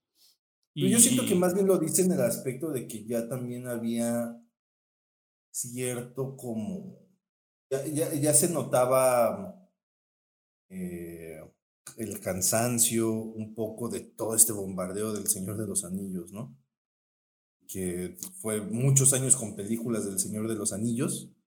Entonces ya las últimas tres ya sintió como de... Oh, sí, o sea, o sea, definitivamente creo yo que fue un intento de capitalizar el estatus el, tan alto en el que se tiene y se sigue teniendo a la trilogía del Señor de los Anillos, de traer de vuelta al mismo director y a, algunos de los guionistas y al equipo de, de, Nueva Zelanda, que es el lugar donde se desarrolló todo y todo ese show, pero pues no, o sea, ahí desafortunadamente el Hobbit quedó muy por debajo de lo que de lo que y aparte también quisieron meterle fanservice ah sí sin duda no jalo chido o sea Legolas no tendría por qué haber salido en esa en esas películas. Sí pero bueno pues es que ahí estuvo. Insisto o sea está estos esfuerzos por capitalizar lo más que se pueda. Y o hablando de capitalizar otra franquicia que duró más de lo que debería Harry Potter, gracias. Pues es que mira, Harry Potter, como están basadas en libros, iba a ser, iba a ser medio inconsistente que nada, o sea, de siete libros adaptaran, no sé, la mitad. Pero es que sigue el mundo ese ahora con lo de animales fantásticos, y es como de. bueno, o sea, Animales Fantásticos es es y no es su propia cosa. O sea, es su propia cosa, pero está como que dentro del mundo de Harry Potter. Ajá, está dentro del mundo de Harry Potter. por ejemplo, Harry Potter, donde el personaje es Harry Potter. ¿También fueron qué? Son ocho películas, porque la última la dividieron en dos. ocho películas que desafortunadamente también empezaron a, a, a, sufrir de una baja de calidad conforme iban saliendo. Creo que el punto más alto, y esto tanto los fans o muchos de los fans, por lo menos que se ha visto en redes sociales, y eh, hablando ya a niveles artísticos, su punto más alto fue El prisionero de Azkaban, la que dirigió Alfonso Cuarón. Fue su punto más alto y fue la tercera, la tercera. La cuarta también está muy buena, pero el punto alto fue la tercera. Y ya de ahí... Empezó a bajar la vara, cabrón, güey. Hasta que llegó el señor Ay, no me acuerdo cómo se llama el director de las últimas películas. Bueno, de las otras, eh, las 5, 6, 7 y 8. Este David Yates, creo que se llama. O sea, que transformó todo lo colorido y mágico y la esencia que empezaba a tener. Quiso dar un, le este quiso dar como un, un, un pedo mucho más gritty una, una serie de películas de adolescentes, güey. O sea, se le fue la mano. Se le fue la mano con, con, con la oscuridad y los y lo, lo, lo, lo, dark que se volvió la, la, la, la, la última, saga. la última es todo gris, güey. o sea, tal cual. O sea, hay, hay, películas en las que de plano ya está a nada de ser sepia. Toda la película. Están a nada, a nada. Cosa que, por ejemplo, en las primeras cuatro pues sí tenían todavía esta cuestión de, de, mucho color y, mucho, este, ¿cómo se llama? Eh, eh, como diversidad de escenarios y de matices. Ya a partir de, ¿cuál es la 5? El, este, ay, es que pinches nombres no me acuerdo. Pero la quinta película, después de la de los dragones, que es la del cáliz de fuego, no me acuerdo cómo se llama la 5. A partir de esa, como que todo se volvió súper frío, súper lúgubre. O sea, quizá en parte está justificado por lo que los personajes atravesaban, porque ya no eran unos niños, ya empezaban con, con, problemas y con situaciones un poco más complejas. Pero visualmente se les fue, se les pasó la mano. Tal cual. o sea, no, no justifica que básicamente visualmente se ve como película de antihéroes, güey. Súper súper fría, como dice, súper fría, súper lúgubre, ¿no? Súper ah, super oscura. Sí. Es como. yo creo que, yo creo que Harry, Harry Potter, si bien no, o sea, no, su segunda, la segunda mitad de toda la saga definitivamente no brilló. Eh, estaba atada a una serie de títulos. Entonces, pues, si había hasta el libro 7, pues se iba a adaptar hasta el libro 7. Entonces, pues bueno, o sea, ahí estamos hablando de adaptaciones de otro género, que es el género literario, ¿no? O sea, ahí había como, ahí sí había un límite establecido. Solo va a haber siete, y pues sí, bueno, en este caso fueron ocho, pero bueno, o sea, había un límite. A diferencia de Rápido y Furioso que se van sacando de la manga pendejadas que se les lleguen a ocurrir, al rato van a estar este, haciendo carreras en la luna, no sé. Pero bueno, este, eh, eh, otra saga, otra, otra franquicia es la que de hecho la que traigo aquí mostrada en mi playera.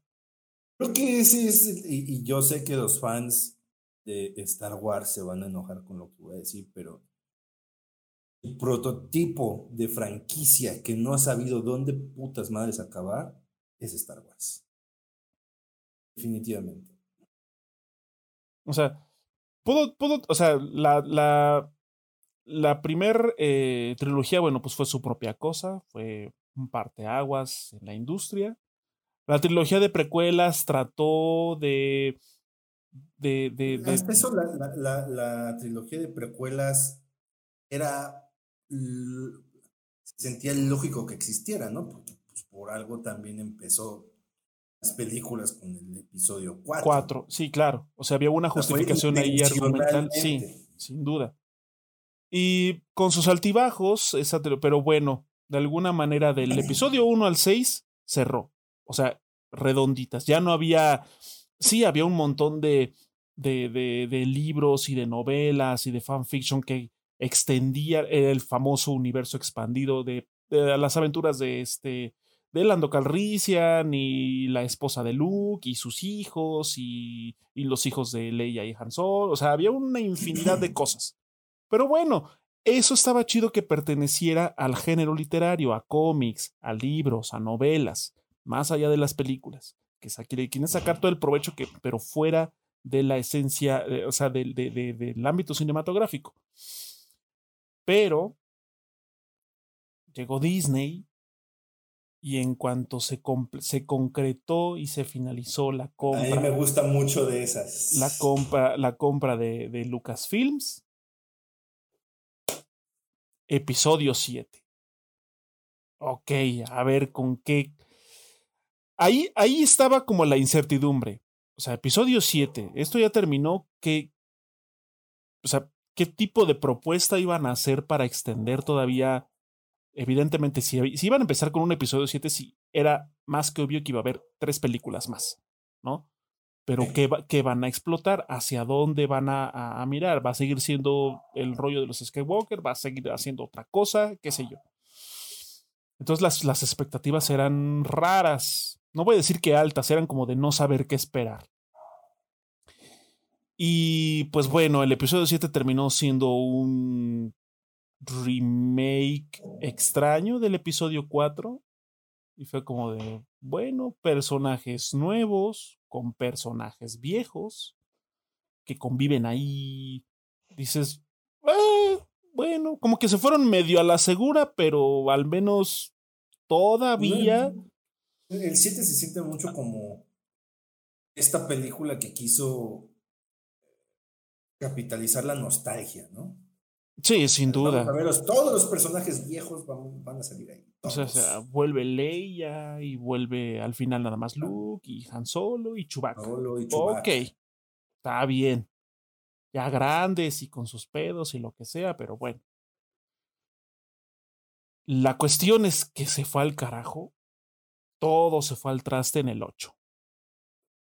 O sea, lo que... Yo siento que esa, cuando sacaron Rogue One, inclusive yo creo que esa, dices, ok, esto está chido. Ah, bueno, o sea... Es como su cosa, sí que está relacionada, pero aparte. Sí, pues, o sea, Rogue One que salió entre el, o sea, hablando de, de temporalmente de estrenos, salió entre el 7 y el 8 pero temporalmente dentro del desmadre que es Star Wars está ubicada entre la 3 y la 4. 3 y la 4. Entonces, esa película, de hecho, eh, es eh, la mejor película de Star Wars que hizo ya con el bajo el yugo de Disney. Es Rogue One. Además, porque creo que una de sus virtudes es que pudo mantenerse sin necesidad de que hubiera Jedi ni Sith, ni combates con sables láser.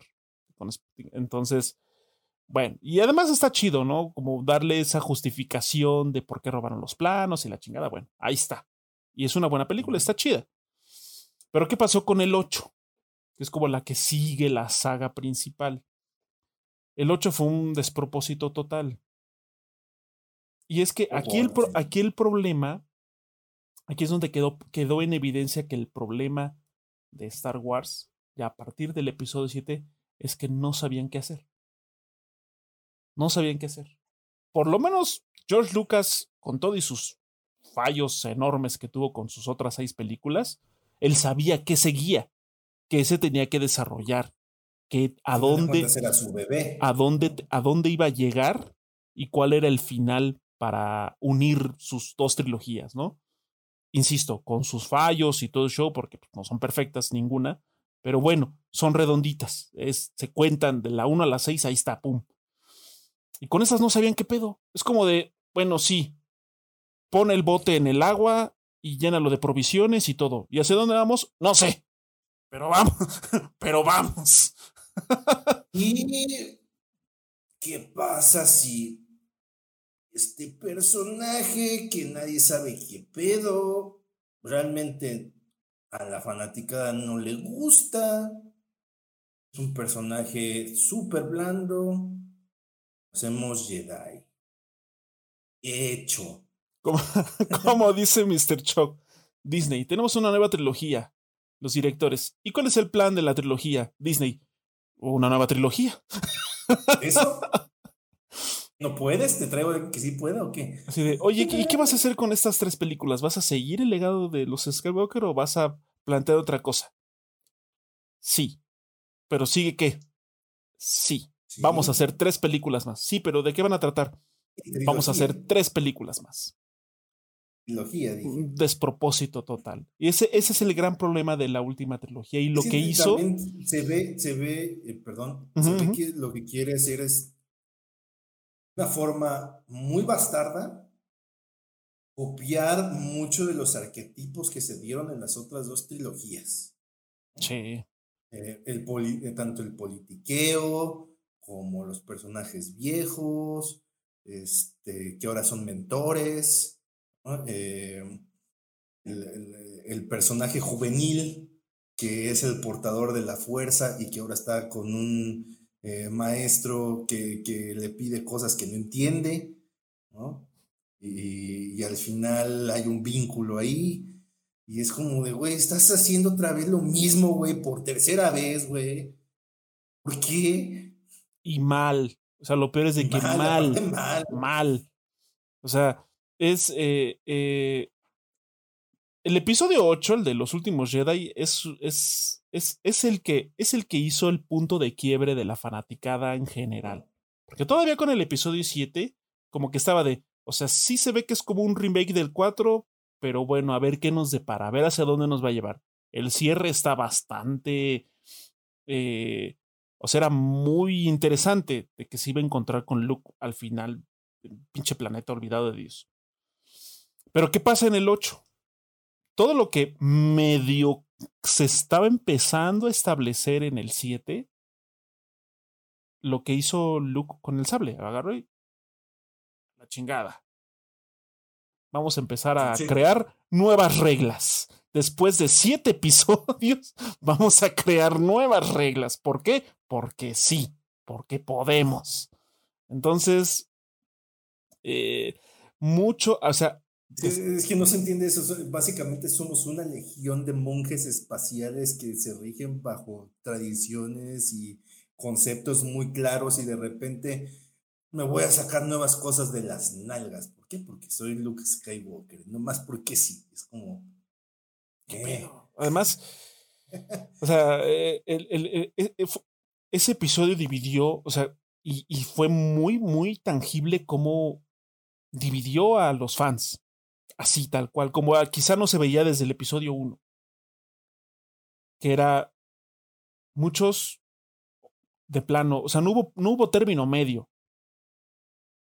O la amaban y decían que era la mejor película de Star Wars hasta el momento, o la odiaban diciendo que Star Wars ya se fue a la chingada. O sea, ¡pum! Se partió. Y es algo que sigue hasta la fecha. O sea, esa película se estrenó en el 2017 y sigue, o sea, estamos hablando de eso ahorita. O sea, sigue hasta la fecha que ha sido algo que mantiene dividido el, fandom de Star Wars y en general de, lo cuestionable que es la última trilogía. Y ya ni hablemos de la, del episodio 9 porque, bueno, es como... la única vez... No mames. Yo no soy fan de Star Wars.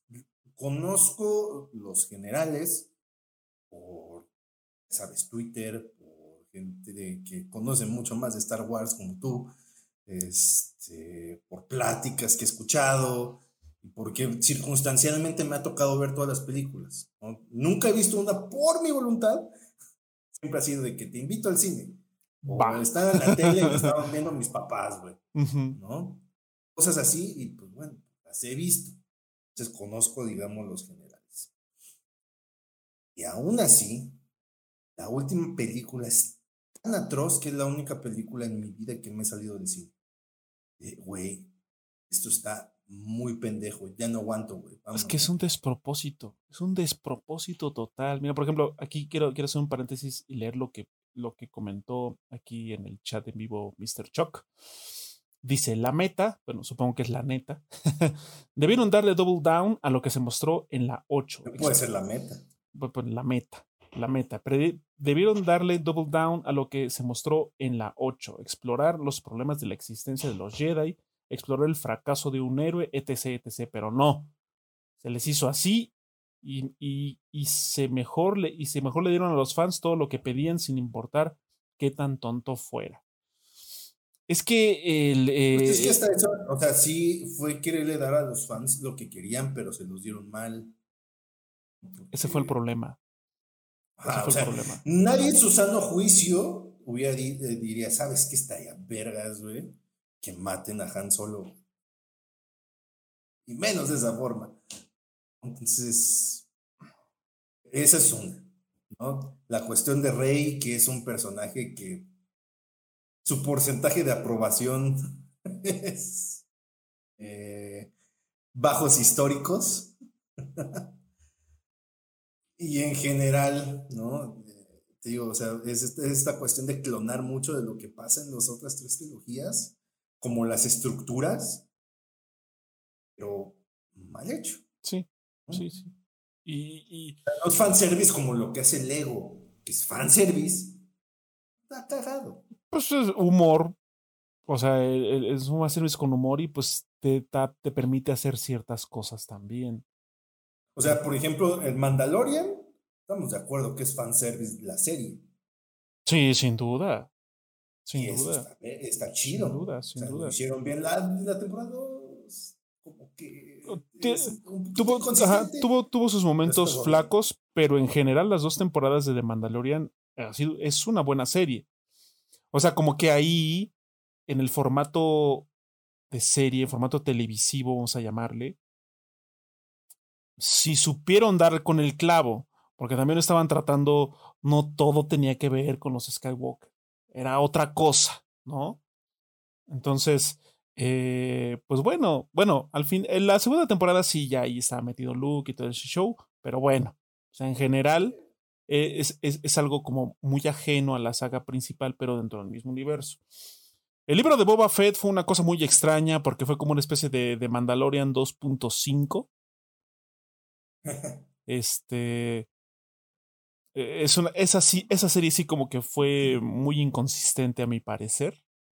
No es un... ese, sí es todavía más fanservice porque por alguna razón a la gente le gusta mucho el personaje de Boba Fett. De Boba Fett.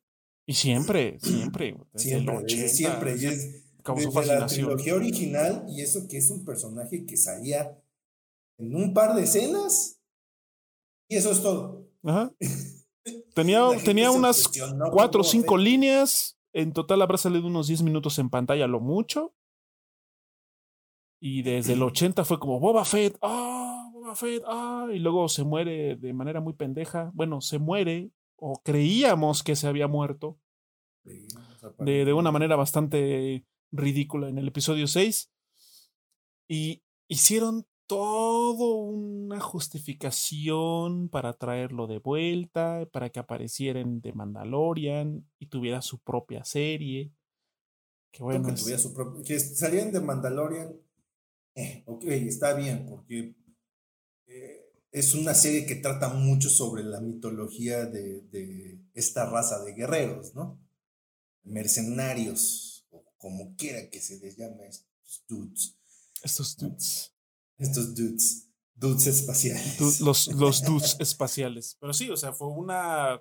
Es Tenía como de. sentido ah, vamos a, vamos, a, vamos a sacarle provecho a este personaje que lo quiere mucho la fanaticada por, un, por alguna razón. Y pues ahí está. Tuvo su propia serie, que fue, la verdad fue bastante inconsistente, muy inferior sin duda a la de Mandalorian. Y, y, por ejemplo, aquí, este, Mr. Drake, que el episodio 9 es un fanfic muy mal hecho. Y sí, de hecho, si tienen oportunidad, si les llama la atención, por supuesto, hay, un, hay una serie de bocetos de lo que iba a ser originalmente el episodio 9, el cierre de esta trilogía de Disney, que de hecho se desarrolló incluso antes del episodio 8. O sea, en cuanto, en cuanto ya estuvo el episodio 7, ya salió, ¡pum! El, el director o el que se tenía pensado que fuera el director del episodio 9, o sea, de la última película, él se puso en chinga a hacer bocetos y a, y a desarrollar una historia bastante ambiciosa, o sea, a escalas galácticas, vamos a llamarle, que en toda, O en, esta, en ¿no estas... fue JJ Abrams? No, no, no, o sea, J.J. Abrams fue el que, el que, el que dirigió la, el episodio 7.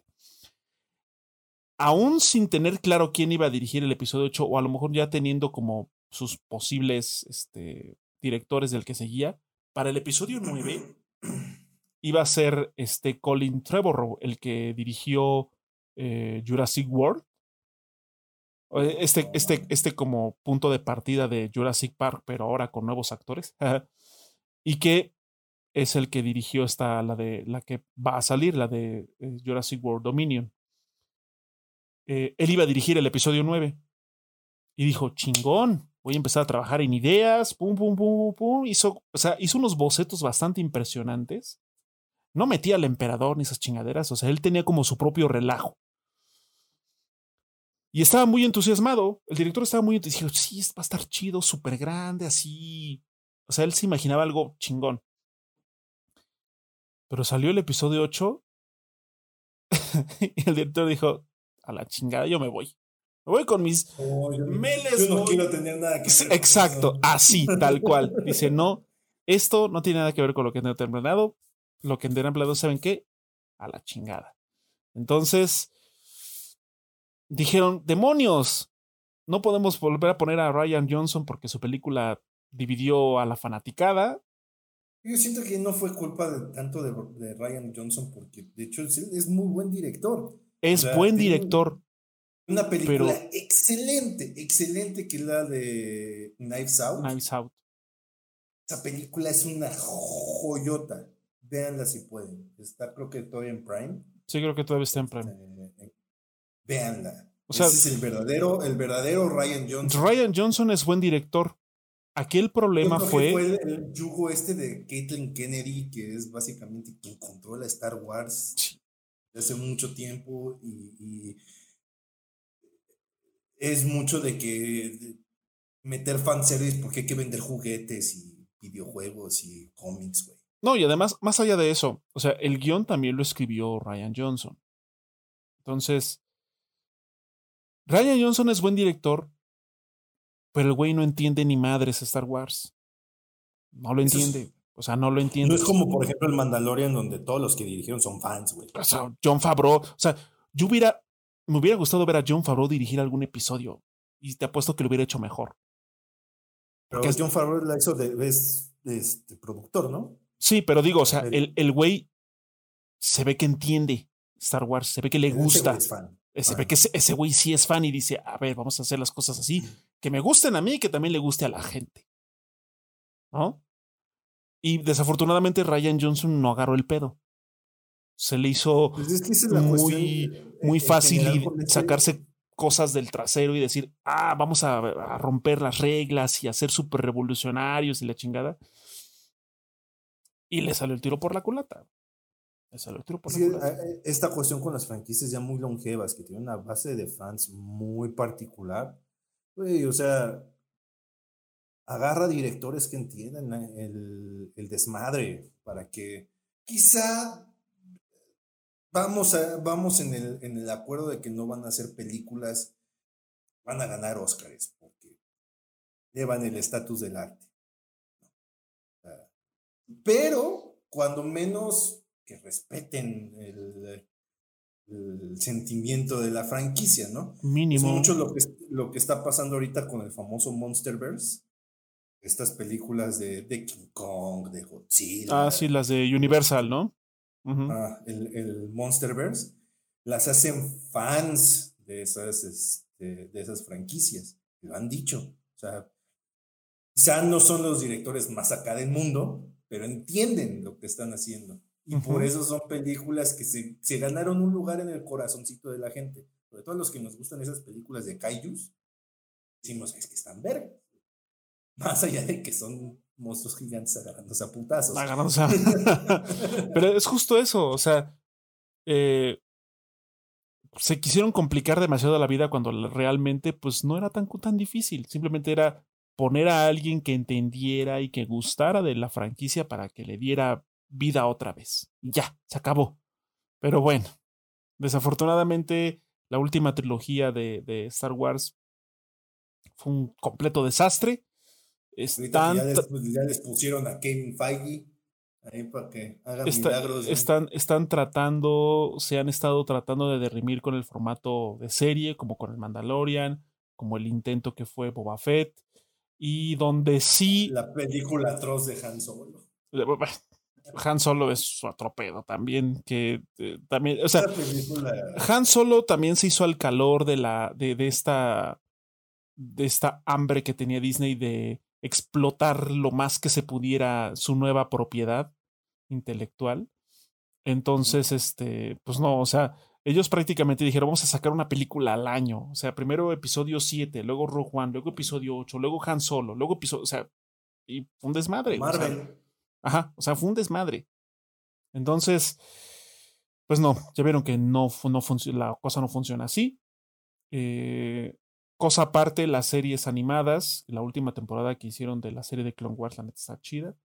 También tuvo sus momentos medio meh, pero bueno, o sea, en ese apartado como que más o menos ahí la van librando. Pero en general también... y, si nos seguimos así, también en los videojuegos ha estado inconsistente de a madres. Sí, o sea, EA le dio en la madre a los a, Star Wars en cuestión de videojuegos. como, como los de Knights of the Old Republic y ha tenido los DJ. O sea, o sea es que. O sea, cuando, cuando, los juegos, cuando los juegos de Star Wars era, los, los desarrollaba y los, o los distribuía LucasArts, pues era de la casa, sabían lo que hacían, güey, y eran buenos juegos. Uh, esos juegos de Super Nintendo, güey. La, la mayoría eran muy buenos juegos.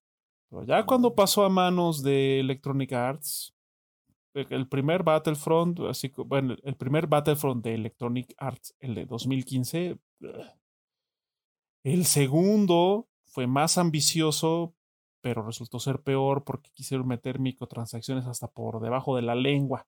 El sistema de cartitas que básicamente era pay to win. Sí, entonces eh, la campaña, a diferencia de que el, Battlefront no tuvo campaña, el segundo estaba, está 2-3. Ah, cumple con lo necesario de este tipo de juegos de enseñarte eh, las mecánicas del juego en una campaña cortita. Sí, tratar como de expandir algunas, algunos conceptos de las películas, pero bueno, o sea, está ahí dos, tres. Dieron en el clavo con Respawn, con Jedi Fallen Order, pues ahora. Con su huevo, con su gallina de los huevos de oro, que es Respawn. Que Respawn. Que tocas en oro. Entonces, pues ahora ya también le enjaretaron una segunda parte y pues quién sabe qué cosas. Otra, aparte, otro juego shooter de Star Wars. O sea, Respawn ahorita tiene, pues, aparte de seguirle dando soporte que le va a dar. Tiene chamba. Por los siglos de los siglos a, a Apex. Este tiene el juego este de, de, Star Wars que es shooter y aparte un juego aparentemente como de acción también, ¿no? Y ahora, por ejemplo, la, la, el 27 de mayo, que se estrena la serie de Obi-Wan, Obi-Wan Kenobi, que van a ser seis episodios, me parece nada más. Este, que de hecho aquí dice Mr. Chuck que él quería que Kenobi fuera una película. Híjole. Depende de las ambiciones. Es que aquí el problema, Mr. Chuck, es que si, si hubieran hecho Obi-Wan Kenobi como una película, que hubiera sido como una especie de Kenobi a Star Wars Story, como Rogue One y como solo, eh, mm, o sea, estamos hablando de que la serie son seis episodios de una hora en promedio cada uno. O sea, estamos hablando de una historia que se pensó para seis horas. Si hubiera decidido hacerse una película, no sé qué tan bien le hubiera caído que esas seis horas de historia se fueran condensadas en dos horas, dos horas y media. A lo mejor le quitan mucha paja que, a lo, que probablemente la serie tenga, porque también es, estamos hablando de... es un albur. No sabemos qué show.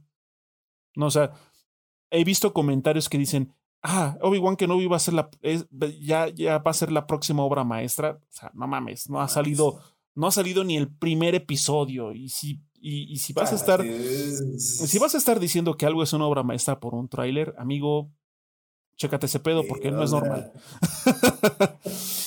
a menos que Mira, yo puedo, yo puedo entender, yo puedo entender eh, que, que el, el, la expectativa y el entusiasmo es muy fuerte. O sea, yo lo puedo ver porque yo también he estado de ese lado. Sin embargo, con lo que pasó con los últimos dos episodios, con lo que pasó con Boba Fett, con lo que pasó con Solo, es importante, por lo menos en Star Wars, tener expectativas moderadas. Si Obi-Wan es un personaje muy importante, Ewan McGregor es Obi-Wan, sin duda. La neta, ese güey le dio a Obi-Wan la personalidad y el carisma que ahora goza de popularidad del personaje. Está chingón, qué bueno que regresó. Pero definitivamente Obi-Wan es el personaje más consistente y más padre que tiene la trilogía original. Sí, sí, sí. Y, de lo mejor que tiene la trilogía de precuelas. Lo que es Obi-Wan. Todas las nueve películas. Sí, es Obi-Wan, sin duda. Entonces, que en las últimas tres no sale. Ni aparece. Ah. Pero ahora sí es mejor. Dejemos de lado es Mejor, es mejor, ¿sabes por qué? Porque no apareció. Porque no apareció. Y no, ensució, no se ensució con esa trilogía. Pero, o sea. Era como fantasma, como, como, acostumbran a hacer en Star Wars. Que sale sus, sus, espíritus. Pues, o sea, no sé, habrá que ver qué tan, qué tan, qué tan bien o qué tan mala puede llegar a ser esta serie de Obi-Wan. O sea, yo honestamente. El, formato de, serie sí le está resultando beneficioso, ¿no? A, esas historias que quieren contar de Star Wars. Porque ahorita el pedo películas está en reestructuración. Es un desmadre. O sea, sí, las películas. La última, la última trilogía, incluyendo Rogue One y, es, y Solo. Y Solo. Hicieron tal cagadero. Ahorita es como de, a ver, espérate vamos a, a sentarnos a, a, reestructurar todo este pedo, vamos a, porque pues ya también tienen que deshacerse de una vez por todas del apellido Skywalker, ¿no? Estamos de acuerdo. O sea, ya, güey. O sea, no pueden depender de eso, no mames. Como, como yo lo he dicho siempre, o sea, la saga, porque ahora dicen que The Skywalker Saga, del episodio 1 al 9, mentira. La saga de Skywalker es del 1 al 6. Punto se acabó. Sí, en el último, o sea, la última trilogía, en Granted sale Luke, pero, y también sale Leia, pero papeles muy relevantes, güey. Sí, o sea, son personajes intrascendentes y es una pena porque pues obviamente esos personajes fueron lo que le dieron, o sea, los que sustentaron Star Wars a lo que es y tratarlos como personajes, como peones en, en, en, la última trilogía fue como de no mames. O sea, ¿Qué pedo, no? Tampoco. Sin, sin contar lo de la ley voladora que resucita. Es, pues, una tremenda pendejada eso, Yo cuando lo vi, yo cuando lo vi dije, puta madre. Eso fue en el, en el 8. En el 8. de hecho, de hecho yo, yo me acuerdo. Güey, no, no. O sea, yo entiendo que en Star Wars, porque contrario a lo que mucha gente es, no es ciencia ficción. son historias del chingón de la colina. Sí, es una fantasía. Es una fantasía de poder. No es ciencia ficción. Y, entiendo que pasan muchas cosas ridículas, como que la gente, todos resulta que pueden respirar en el espacio sin ningún tipo de protección. Ah, es que ese es el problema. Lo que acabas de decir, ese es el problema, porque en algunos casos sí, en algunos casos no. Y es, nunca te lo explican realmente. Es nada más un albur. O sea, es que en teoría, esas partes en las que hay como enormes ventanales que dan acceso al espacio, se supone dentro de todo ese pedo de Star Wars, es que hay campos de fuerza que, pues obviamente, aunque esté abierto y aunque puedan pasar y entrar vehículos, contienen el oxígeno. luego también están en, planetas distintos, güey. Ah, sí, o sea, ahí, ahí, todos los planetas tienen oxígeno, eso sí. Todos los planetas tienen oxígeno. y el mismo oxígeno que les permite vivir a todos. Ajá, sí, o sea, puedes ir de un extremo de la galaxia al otro y. Ah. ah como si nada. Fantasía. Fantasía, tal cual. Pero, por ejemplo, lo que, lo que pasó con Leia sí fue, fue, fue un como que, ¿qué pedo? Eso que ya, ya era la, la Leia, porque Carrie Fisher para esas, para esas fechas ya había fallecido. Fue la ley CGI. La ley CGI. O sea, fue, fue una cosa muy, muy, muy, muy desagradable. De hecho, me acuerdo mucho que poco después de que vi la película, empezaron a circular un montón, un montón de clips donde pasaban esa escena y, cuando Leia hace como que su pose así, le ponen el tema de Superman. y dije, es que así, así de ridículo se vio, güey. Así de ridículo. Pero bueno, o sea, Star Wars se extendió, se, extendió más de lo que debería. Se ha extendido, se, ha extendido más de lo que debería. O sea, sí, la serie de Mandalorian está chida. Rogue One estuvo chida. A ver qué tal con la serie de Obi-Wan. O sea, está, está chido que vayan a, a, expandir como ese fragmento de la historia. Pero sin duda se ha extendido, por lo menos la saga principal o la saga episódica se extendió más de lo que debería. Debió, terminar en el 6 y hasta ahí. Pero pues la lana. Y, y, por, por bajo ese mismo razonamiento, el riesgo de que se sigan apegando a Skywalker es alto, ¿no? Ese es el problema. Ahorita, pues, después de que fue el cagadero del 9, este, ya metieron ahí, ya dijeron que el que se va a hacer, eh, el que va a estar ahí demanda más. Eh, o sea, Caitlyn Kennedy, pues ahí sigue siendo como la titiritera que va a estar ahí. Tras, este, bambalinas. Tras bambalinas, pero ya les pusieron a Kevin Feige. Y luego de Kevin Feige a este carnal del sombrero que siempre se me Dave Filoni de Filoni para que ellos se encarguen del pedo de Star O sea, prácticamente, prácticamente Disney dijo, ay, creo que la regamos, hicimos un desmadre. A ver, Dave Filoni, John Favreau, Kevin Feige, ahí les va. Ustedes que... Arreglen ese pedo. Saben de gente con poderes, ¿no? Pues ahí, encárguense. O sea, es un desmadre, es un desmadre. La pobre Kevin Feige, güey, ese güey ya tiene que hacer cargo de todo. De todo, güey. Es el, e, él es el Dave, el Dave Zampella, güey, de, de Disney, güey. Ah, tenemos un cagadero aquí. Agárrate. Arréglalo. Arréglalo. Y arréglalo. O sea, y es un desmadre. La verdad es que es un desmadre. Eh, quizá en esa misma idea, en esa misma onda de sagas muy longevas, podríamos incluir a Star Trek, pero Star Trek es una cosa muy particular. Sí, o sea, como que a veces retoma cosas de las, de las películas viejas, a veces intenta lo suyo, o sea... Es que, por ejemplo, en el cine ha estado muy raro, porque de la 1 a la 6 fueron los güeyes de la serie original los de las dos de los sesentas. O sea, eran los tipos. Luego de las. Fueron ellos, pero jóvenes.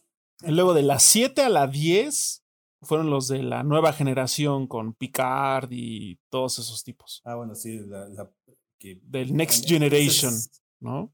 Que fueron esas películas donde ya era otro capitán, era otro crew y era otra nave y bla, bla, bla.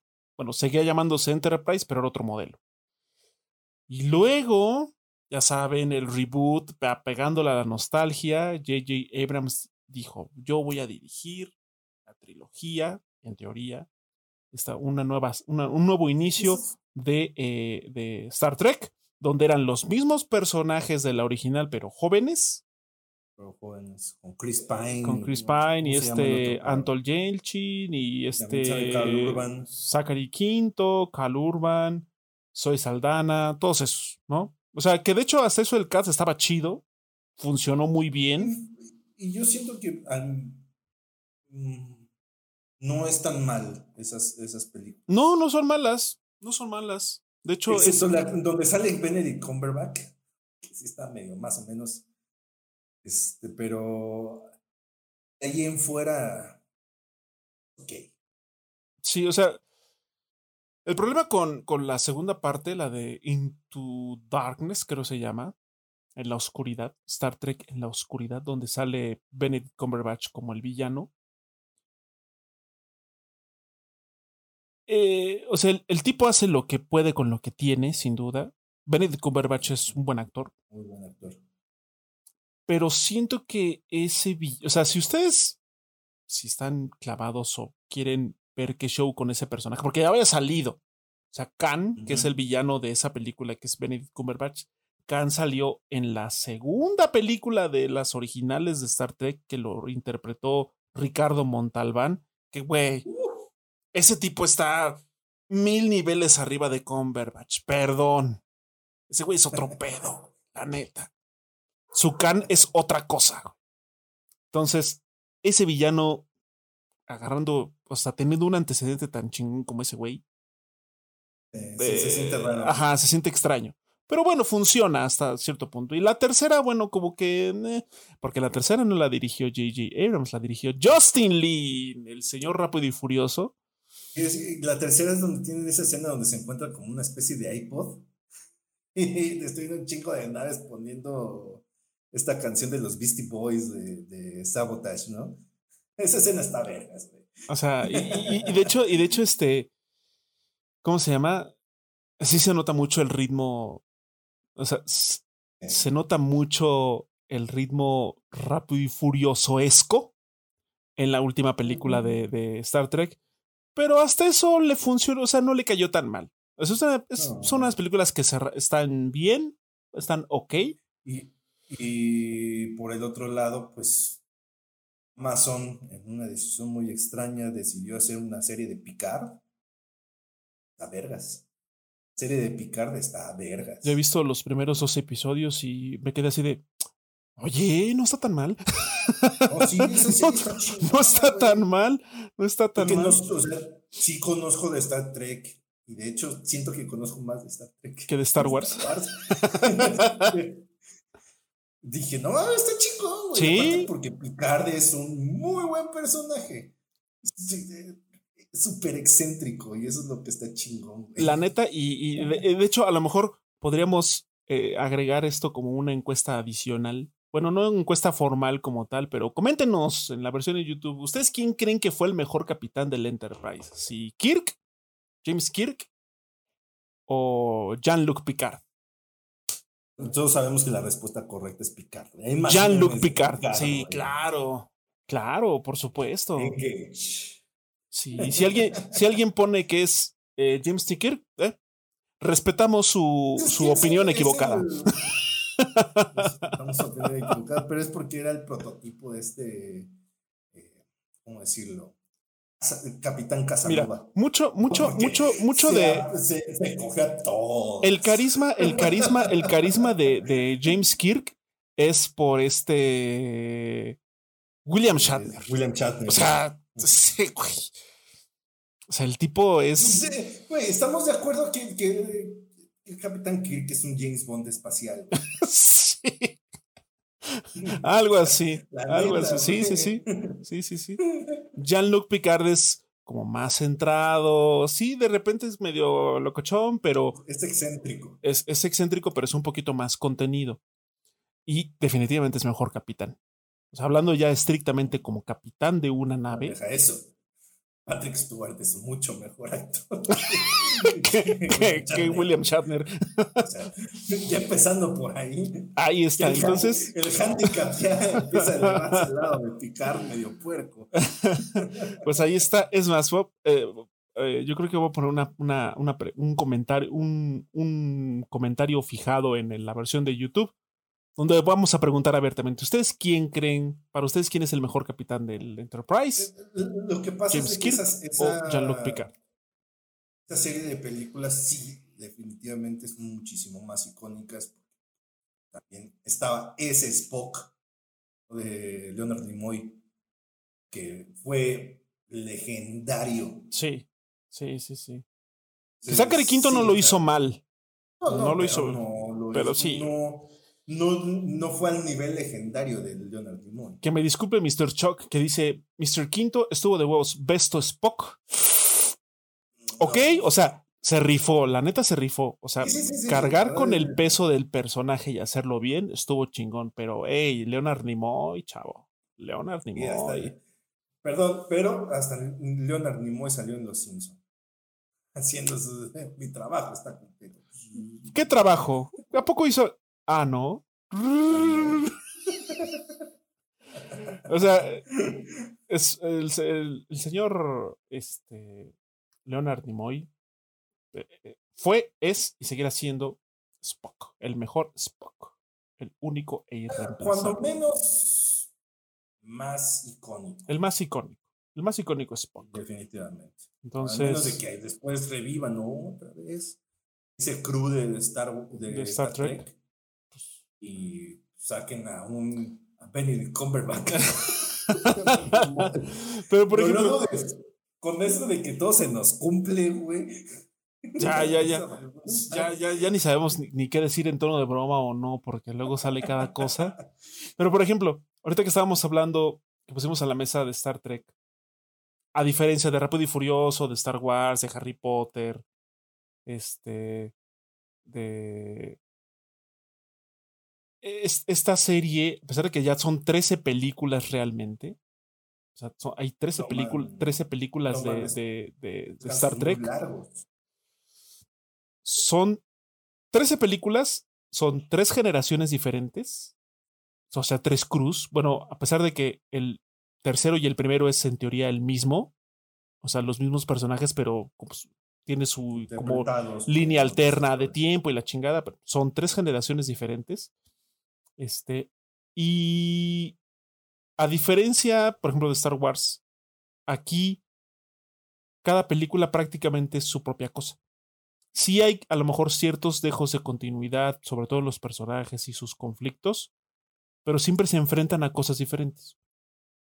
Hay una constante y, eh, y además se, se apoya en una cantidad ridícula de series, porque hay un montón de series de Star Trek que Deep Space Nine y de este ¿cómo se llama la otra? Voyager y o sea, hay un montón, montón de series, montón de series de Star Trek. Ahí es donde entra, eh, es, es, como el, el, el, Star Trek es lo contrario a todas las, las que hemos mencionado anteriormente.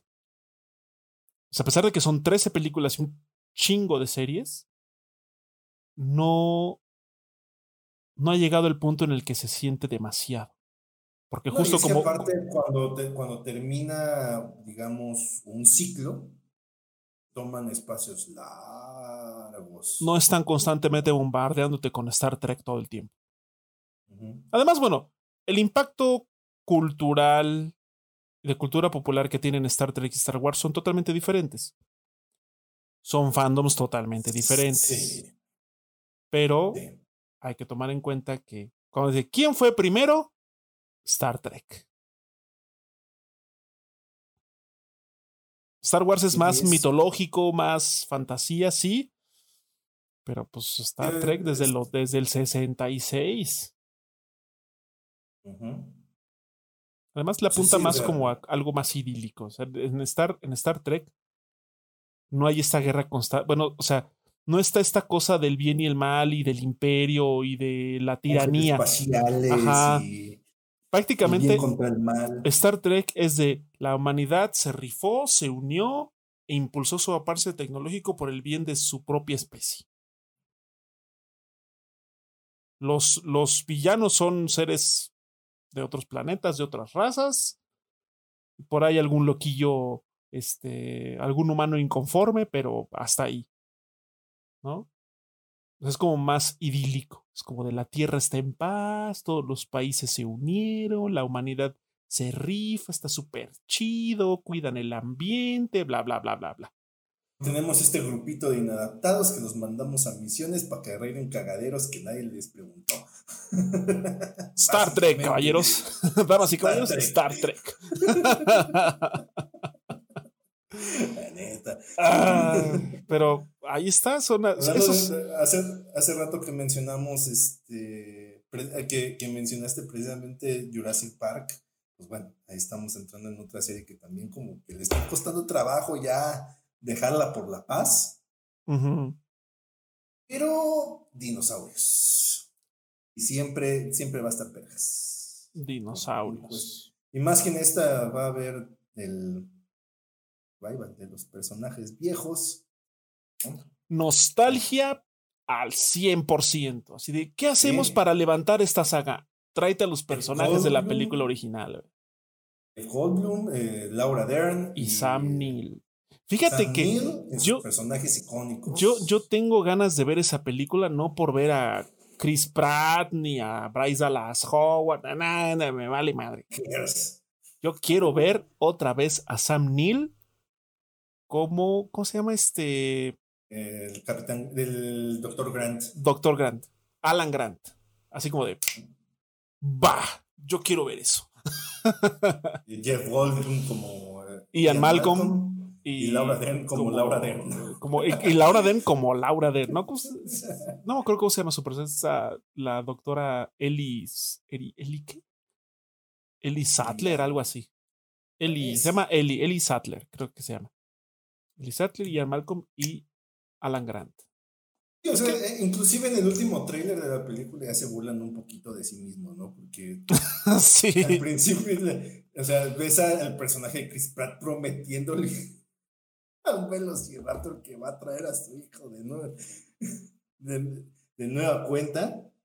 Este, y, hay una parte en ese mismo tráiler donde le pregunta el doctor Grant, ¿hiciste una promesa a un dinosaurio? ¿Y por? ¿No? No, nada más pregunto. Nada más digo. Porque es esta serie de películas de Jurassic World, digamos que sí, llevaron lo bombástico a otro nivel respecto a las películas de Jurassic Park. Es que Jurassic World fue como el poder decir, vamos a traer de vuelta dinosaurios que sí se van a ver más chingones tenemos la tecnología. Ya tenemos la tecnología para que para recrear dinosaurios chidos. Y ya, eso fue todo. Eso fue así como ya, suficiente para traer de vuelta para traer de vuelta para traer de vuelta la, la, la franquicia. Que déjenme decir. Vamos a poner a, a, Chris Pratt que está de moda y a Bryce Dallas Howard. Listo. No, y además es que o sea, paréntesis. La película original de 1993 al día de hoy sigue siendo una película chingona y que se ve muy bien. Muy bien. muy, muy, muy, muy bien. O sea, ha envejecido con dignidad esa película. Ya el, mundo perdido y la 3. Ah, consecuencias de su tiempo. Pero, pero la original original todavía se ve muy chida. Es más, si ustedes no han visto esas películas. cuando, cuando éramos niños y vimos esa película, todos queríamos tener una camioneta como esa. Ah, claro, sí, por supuesto. Todo el mundo quería, quería tener esa camionetita. Y, aparte quería... esos juguetes, güey, de dinosaurios estaban. Estaban muy chidos, estaban muy chidos, sí. Chingones, yo no me acuerdo. Estaban buenos. Y me fue bien en la escuela en esa ocasión, me regalaron el T-Rex No mames, estaba chingón. Estaba bien chido. Qué buenos juguetes sacaban en esa época. Mí no compraron ninguno, pero tenía amiguitos ahí donde vivía que sí tenían juguetes de Jurassic Park. Estaban bien chidos, estaban bien chidos. Bien chidos esos juguetes. Y pues bueno, ahí donde vemos el, precisamente a Dr. Grant, al Dr. Malcolm y a, Laura Dern, a, la, doctora Laura Dern. que ahora regresan, precisamente. Inclusive en esa película sale Samuel L. Jackson. Este, ahí es como una especie de programador. Ah, sí. Muere, ¿no? Pero. Se muere. Pero, ahí sale. Y sale así como bien de eh, un perfil muy bajo para, para ser Samuel Jackson. Con, un cigarro en la boca. Ajá. Está buena la película. Si tienen la oportunidad, de, o sea, si, si, si, si les llama la atención o si han visto estas de Jurassic World y quieren ver esta última, y, e incluso si ya han visto todas las películas de, de, de, Jurassic Park, yo les hago la invitación y les recomiendo que antes de ver la última, la de Jurassic World Dominion, vean la primera de Jurassic Park. Otra vez. Veanla. Es el pretexto ideal para volver a verla. Aquí Chuck escribió de que nunca voy a entender el hype por Jeff Goldblum, este, o como se escriba. Nadie lo entiende.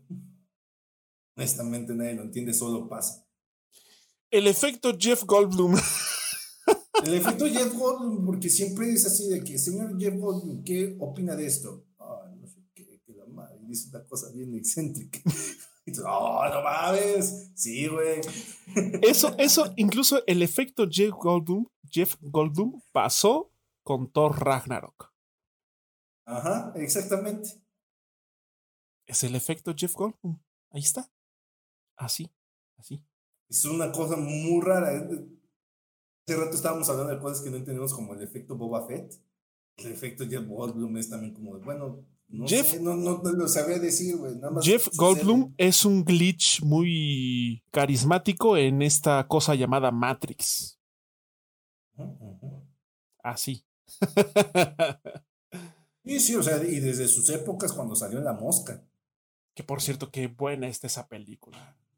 Eh, nada más que si ustedes son de los que no toleran el body horror, o sea, cosas muy, este como terror muy corporal donde se empiezan a deformar de, de, maneras muy grotescas, igual y no la aguantan. Si, si, son de estómagos débiles, eh, dudo que la puedan tolerar, pero es una muy buena película. Esa película de la mosca, uff. A uno, la dos ya. Pero la uno ganadora 100%. Y es una película ochentera. Ochenta y tantos. desde ese entonces ya existía el efecto Jeff Goldblum. Jeff Goldblum. y aparte, siento que su, eh, su personaje en Jurassic Park hasta cierto punto funge como, como el comedy relief de, de la película, ¿no? El que tiene el, comentario sagaz en el momento. Y es mucho esto. y siempre ha sido así. Siempre ha sido así. Sí. Pero bueno, hablando de cosas que no saben cómo acabar. este es el momento donde debemos acabar este. Es el momento de nosotros, La ironía. de nosotros ponerle fin para evitar que se extienda más de lo debido. Este, entonces, eh, muchísimas gracias, banda. Igual escriban ahí en los comentarios cuál es la serie de Jurassic Park que más les gusta, si la nueva o la vieja, qué opinan de Jeff Goldblum, si vieron La Mosca, Star Trek o Star Wars. Jean-Luc este, Picard o James Kirk. Picard, James Kirk. Ya sabemos que la respuesta correcta cuál es.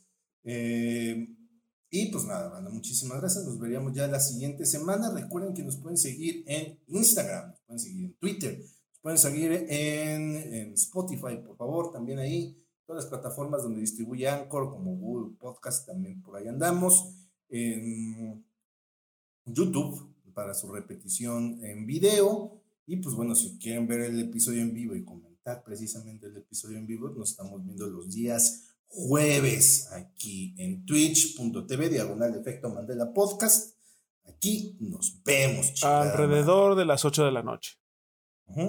Así como ha estado por acá eh, el asombroso señor Chuck, que pues bueno, le mandamos muchos saludos y muchas gracias. Muchas gracias, Mr. Chuck. Eh, no sé si tengas alguna recomendación para los mandelianos esta semana. Este, um, recomendación.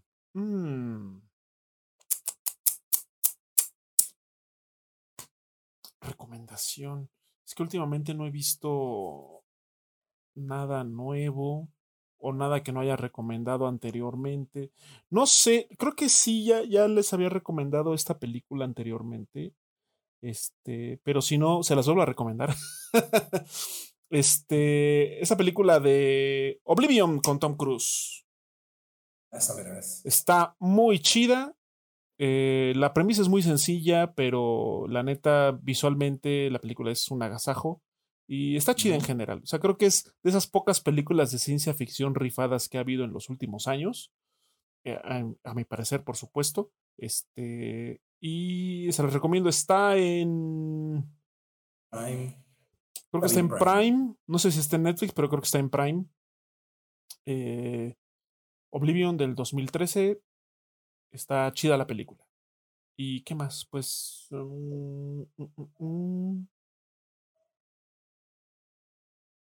Ah, bueno, como nota adicional más que recomendación, recuerden que si ustedes tienen juegos en el Bethesda.net, en el Bethesda Launcher, todavía están a tiempo de hacer su migración a Steam, porque ya el launcher de Bethesda, bye bye, qué bueno, porque estaba horrible. Este, entonces, todos los juegos que lleguen a tener ahí, si es que tuvieron juegos comprados o cuando, cuando regalaron los Quakes este, eh, para, para, el Bethesda Launcher, si los, si los redimieron y los tienen ahí, hagan el cambio para que los tengan ya en Steam y ya, desinstalen ese horrible launcher y se queden solo con, con el de Steam. Todos sus, sus... Me parece que el progreso se mantiene. Por lo menos a mí me pasó con Quake 1. Porque se mantiene, porque es bajo cuenta de Bethesda, ¿no? Ajá. sí, está ligado a su cuenta de Bethesda. Entonces, este, pues háganlo. Si tienen juegos en el Bethesda Launcher, pásense a Steam y ya. Eso es todo. Emilio, ¿qué nos vas a recomendar? El, señor Chop dice, jueguen Final Fantasy XIV, el aclamado MMORPG, al, el cual tiene una prueba gratuita hasta el nivel 60, incluye la aclamada expansión Heavensward. Pues ahí está, recomendación de el estimado Mr. Chuck, es la persona que ha estado aquí escribiéndonos a lo largo del episodio en vivo a través del chat. Pues ahí está. Final Fantasy XIV. Final Fantasy XIV y em, recomendación de mi parte, va a haber una recomendación y una antirecomendación. Ok. La recomendación es que últimamente no sé por qué me latió ver, volver a ver episodios, videos viejos y nuevos de Dross, porque no sé, tiene algo. Mm. su estilo. Como su estilo, ¿no? Pero me he estado fijando últimamente como la evolución que ha tenido en cuanto a, ya no digamos la edición del video porque ha sido como muy igual a través de los años. No ha cambiado mucho.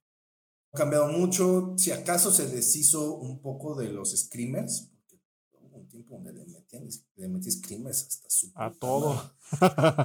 este, pero se, lo bueno es que ya se deshizo de ese pedo cómo ha cambiado su storytelling a través de los años, ¿no? Y lo ha refinado hasta en la forma en que habla, Se deshizo un poco de su, del acento que tenía, porque vean los videos viejos y se nota mucho el acento como de puerto que tiene. Y poco a poco lo ha ido neutralizando un poquito más. Y eh, cómo maneja, el manejo de las pausas también se ha vuelto muy evidente eh, a últimas fechas. Es un buen ejemplo de una evolución eh, a través de los años de un creador de contenido. Es, véanlo, vean los videos viejos y vean o algunos intermedios y vean los de ahora, cómo ha cambiado precisamente su estilo, siendo que pues sí, se dedica mucho hacia el historias particulares, vamos a decir, porque no siempre es paranormal. Sí, no, no siempre es paranormal. Sino, sino a cuestiones de la ñoñosfera paranormales. Y a veces cosas, cosas más nasties, como los, las, las siete cosas más asquerosas encontradas en comida de McDonald's.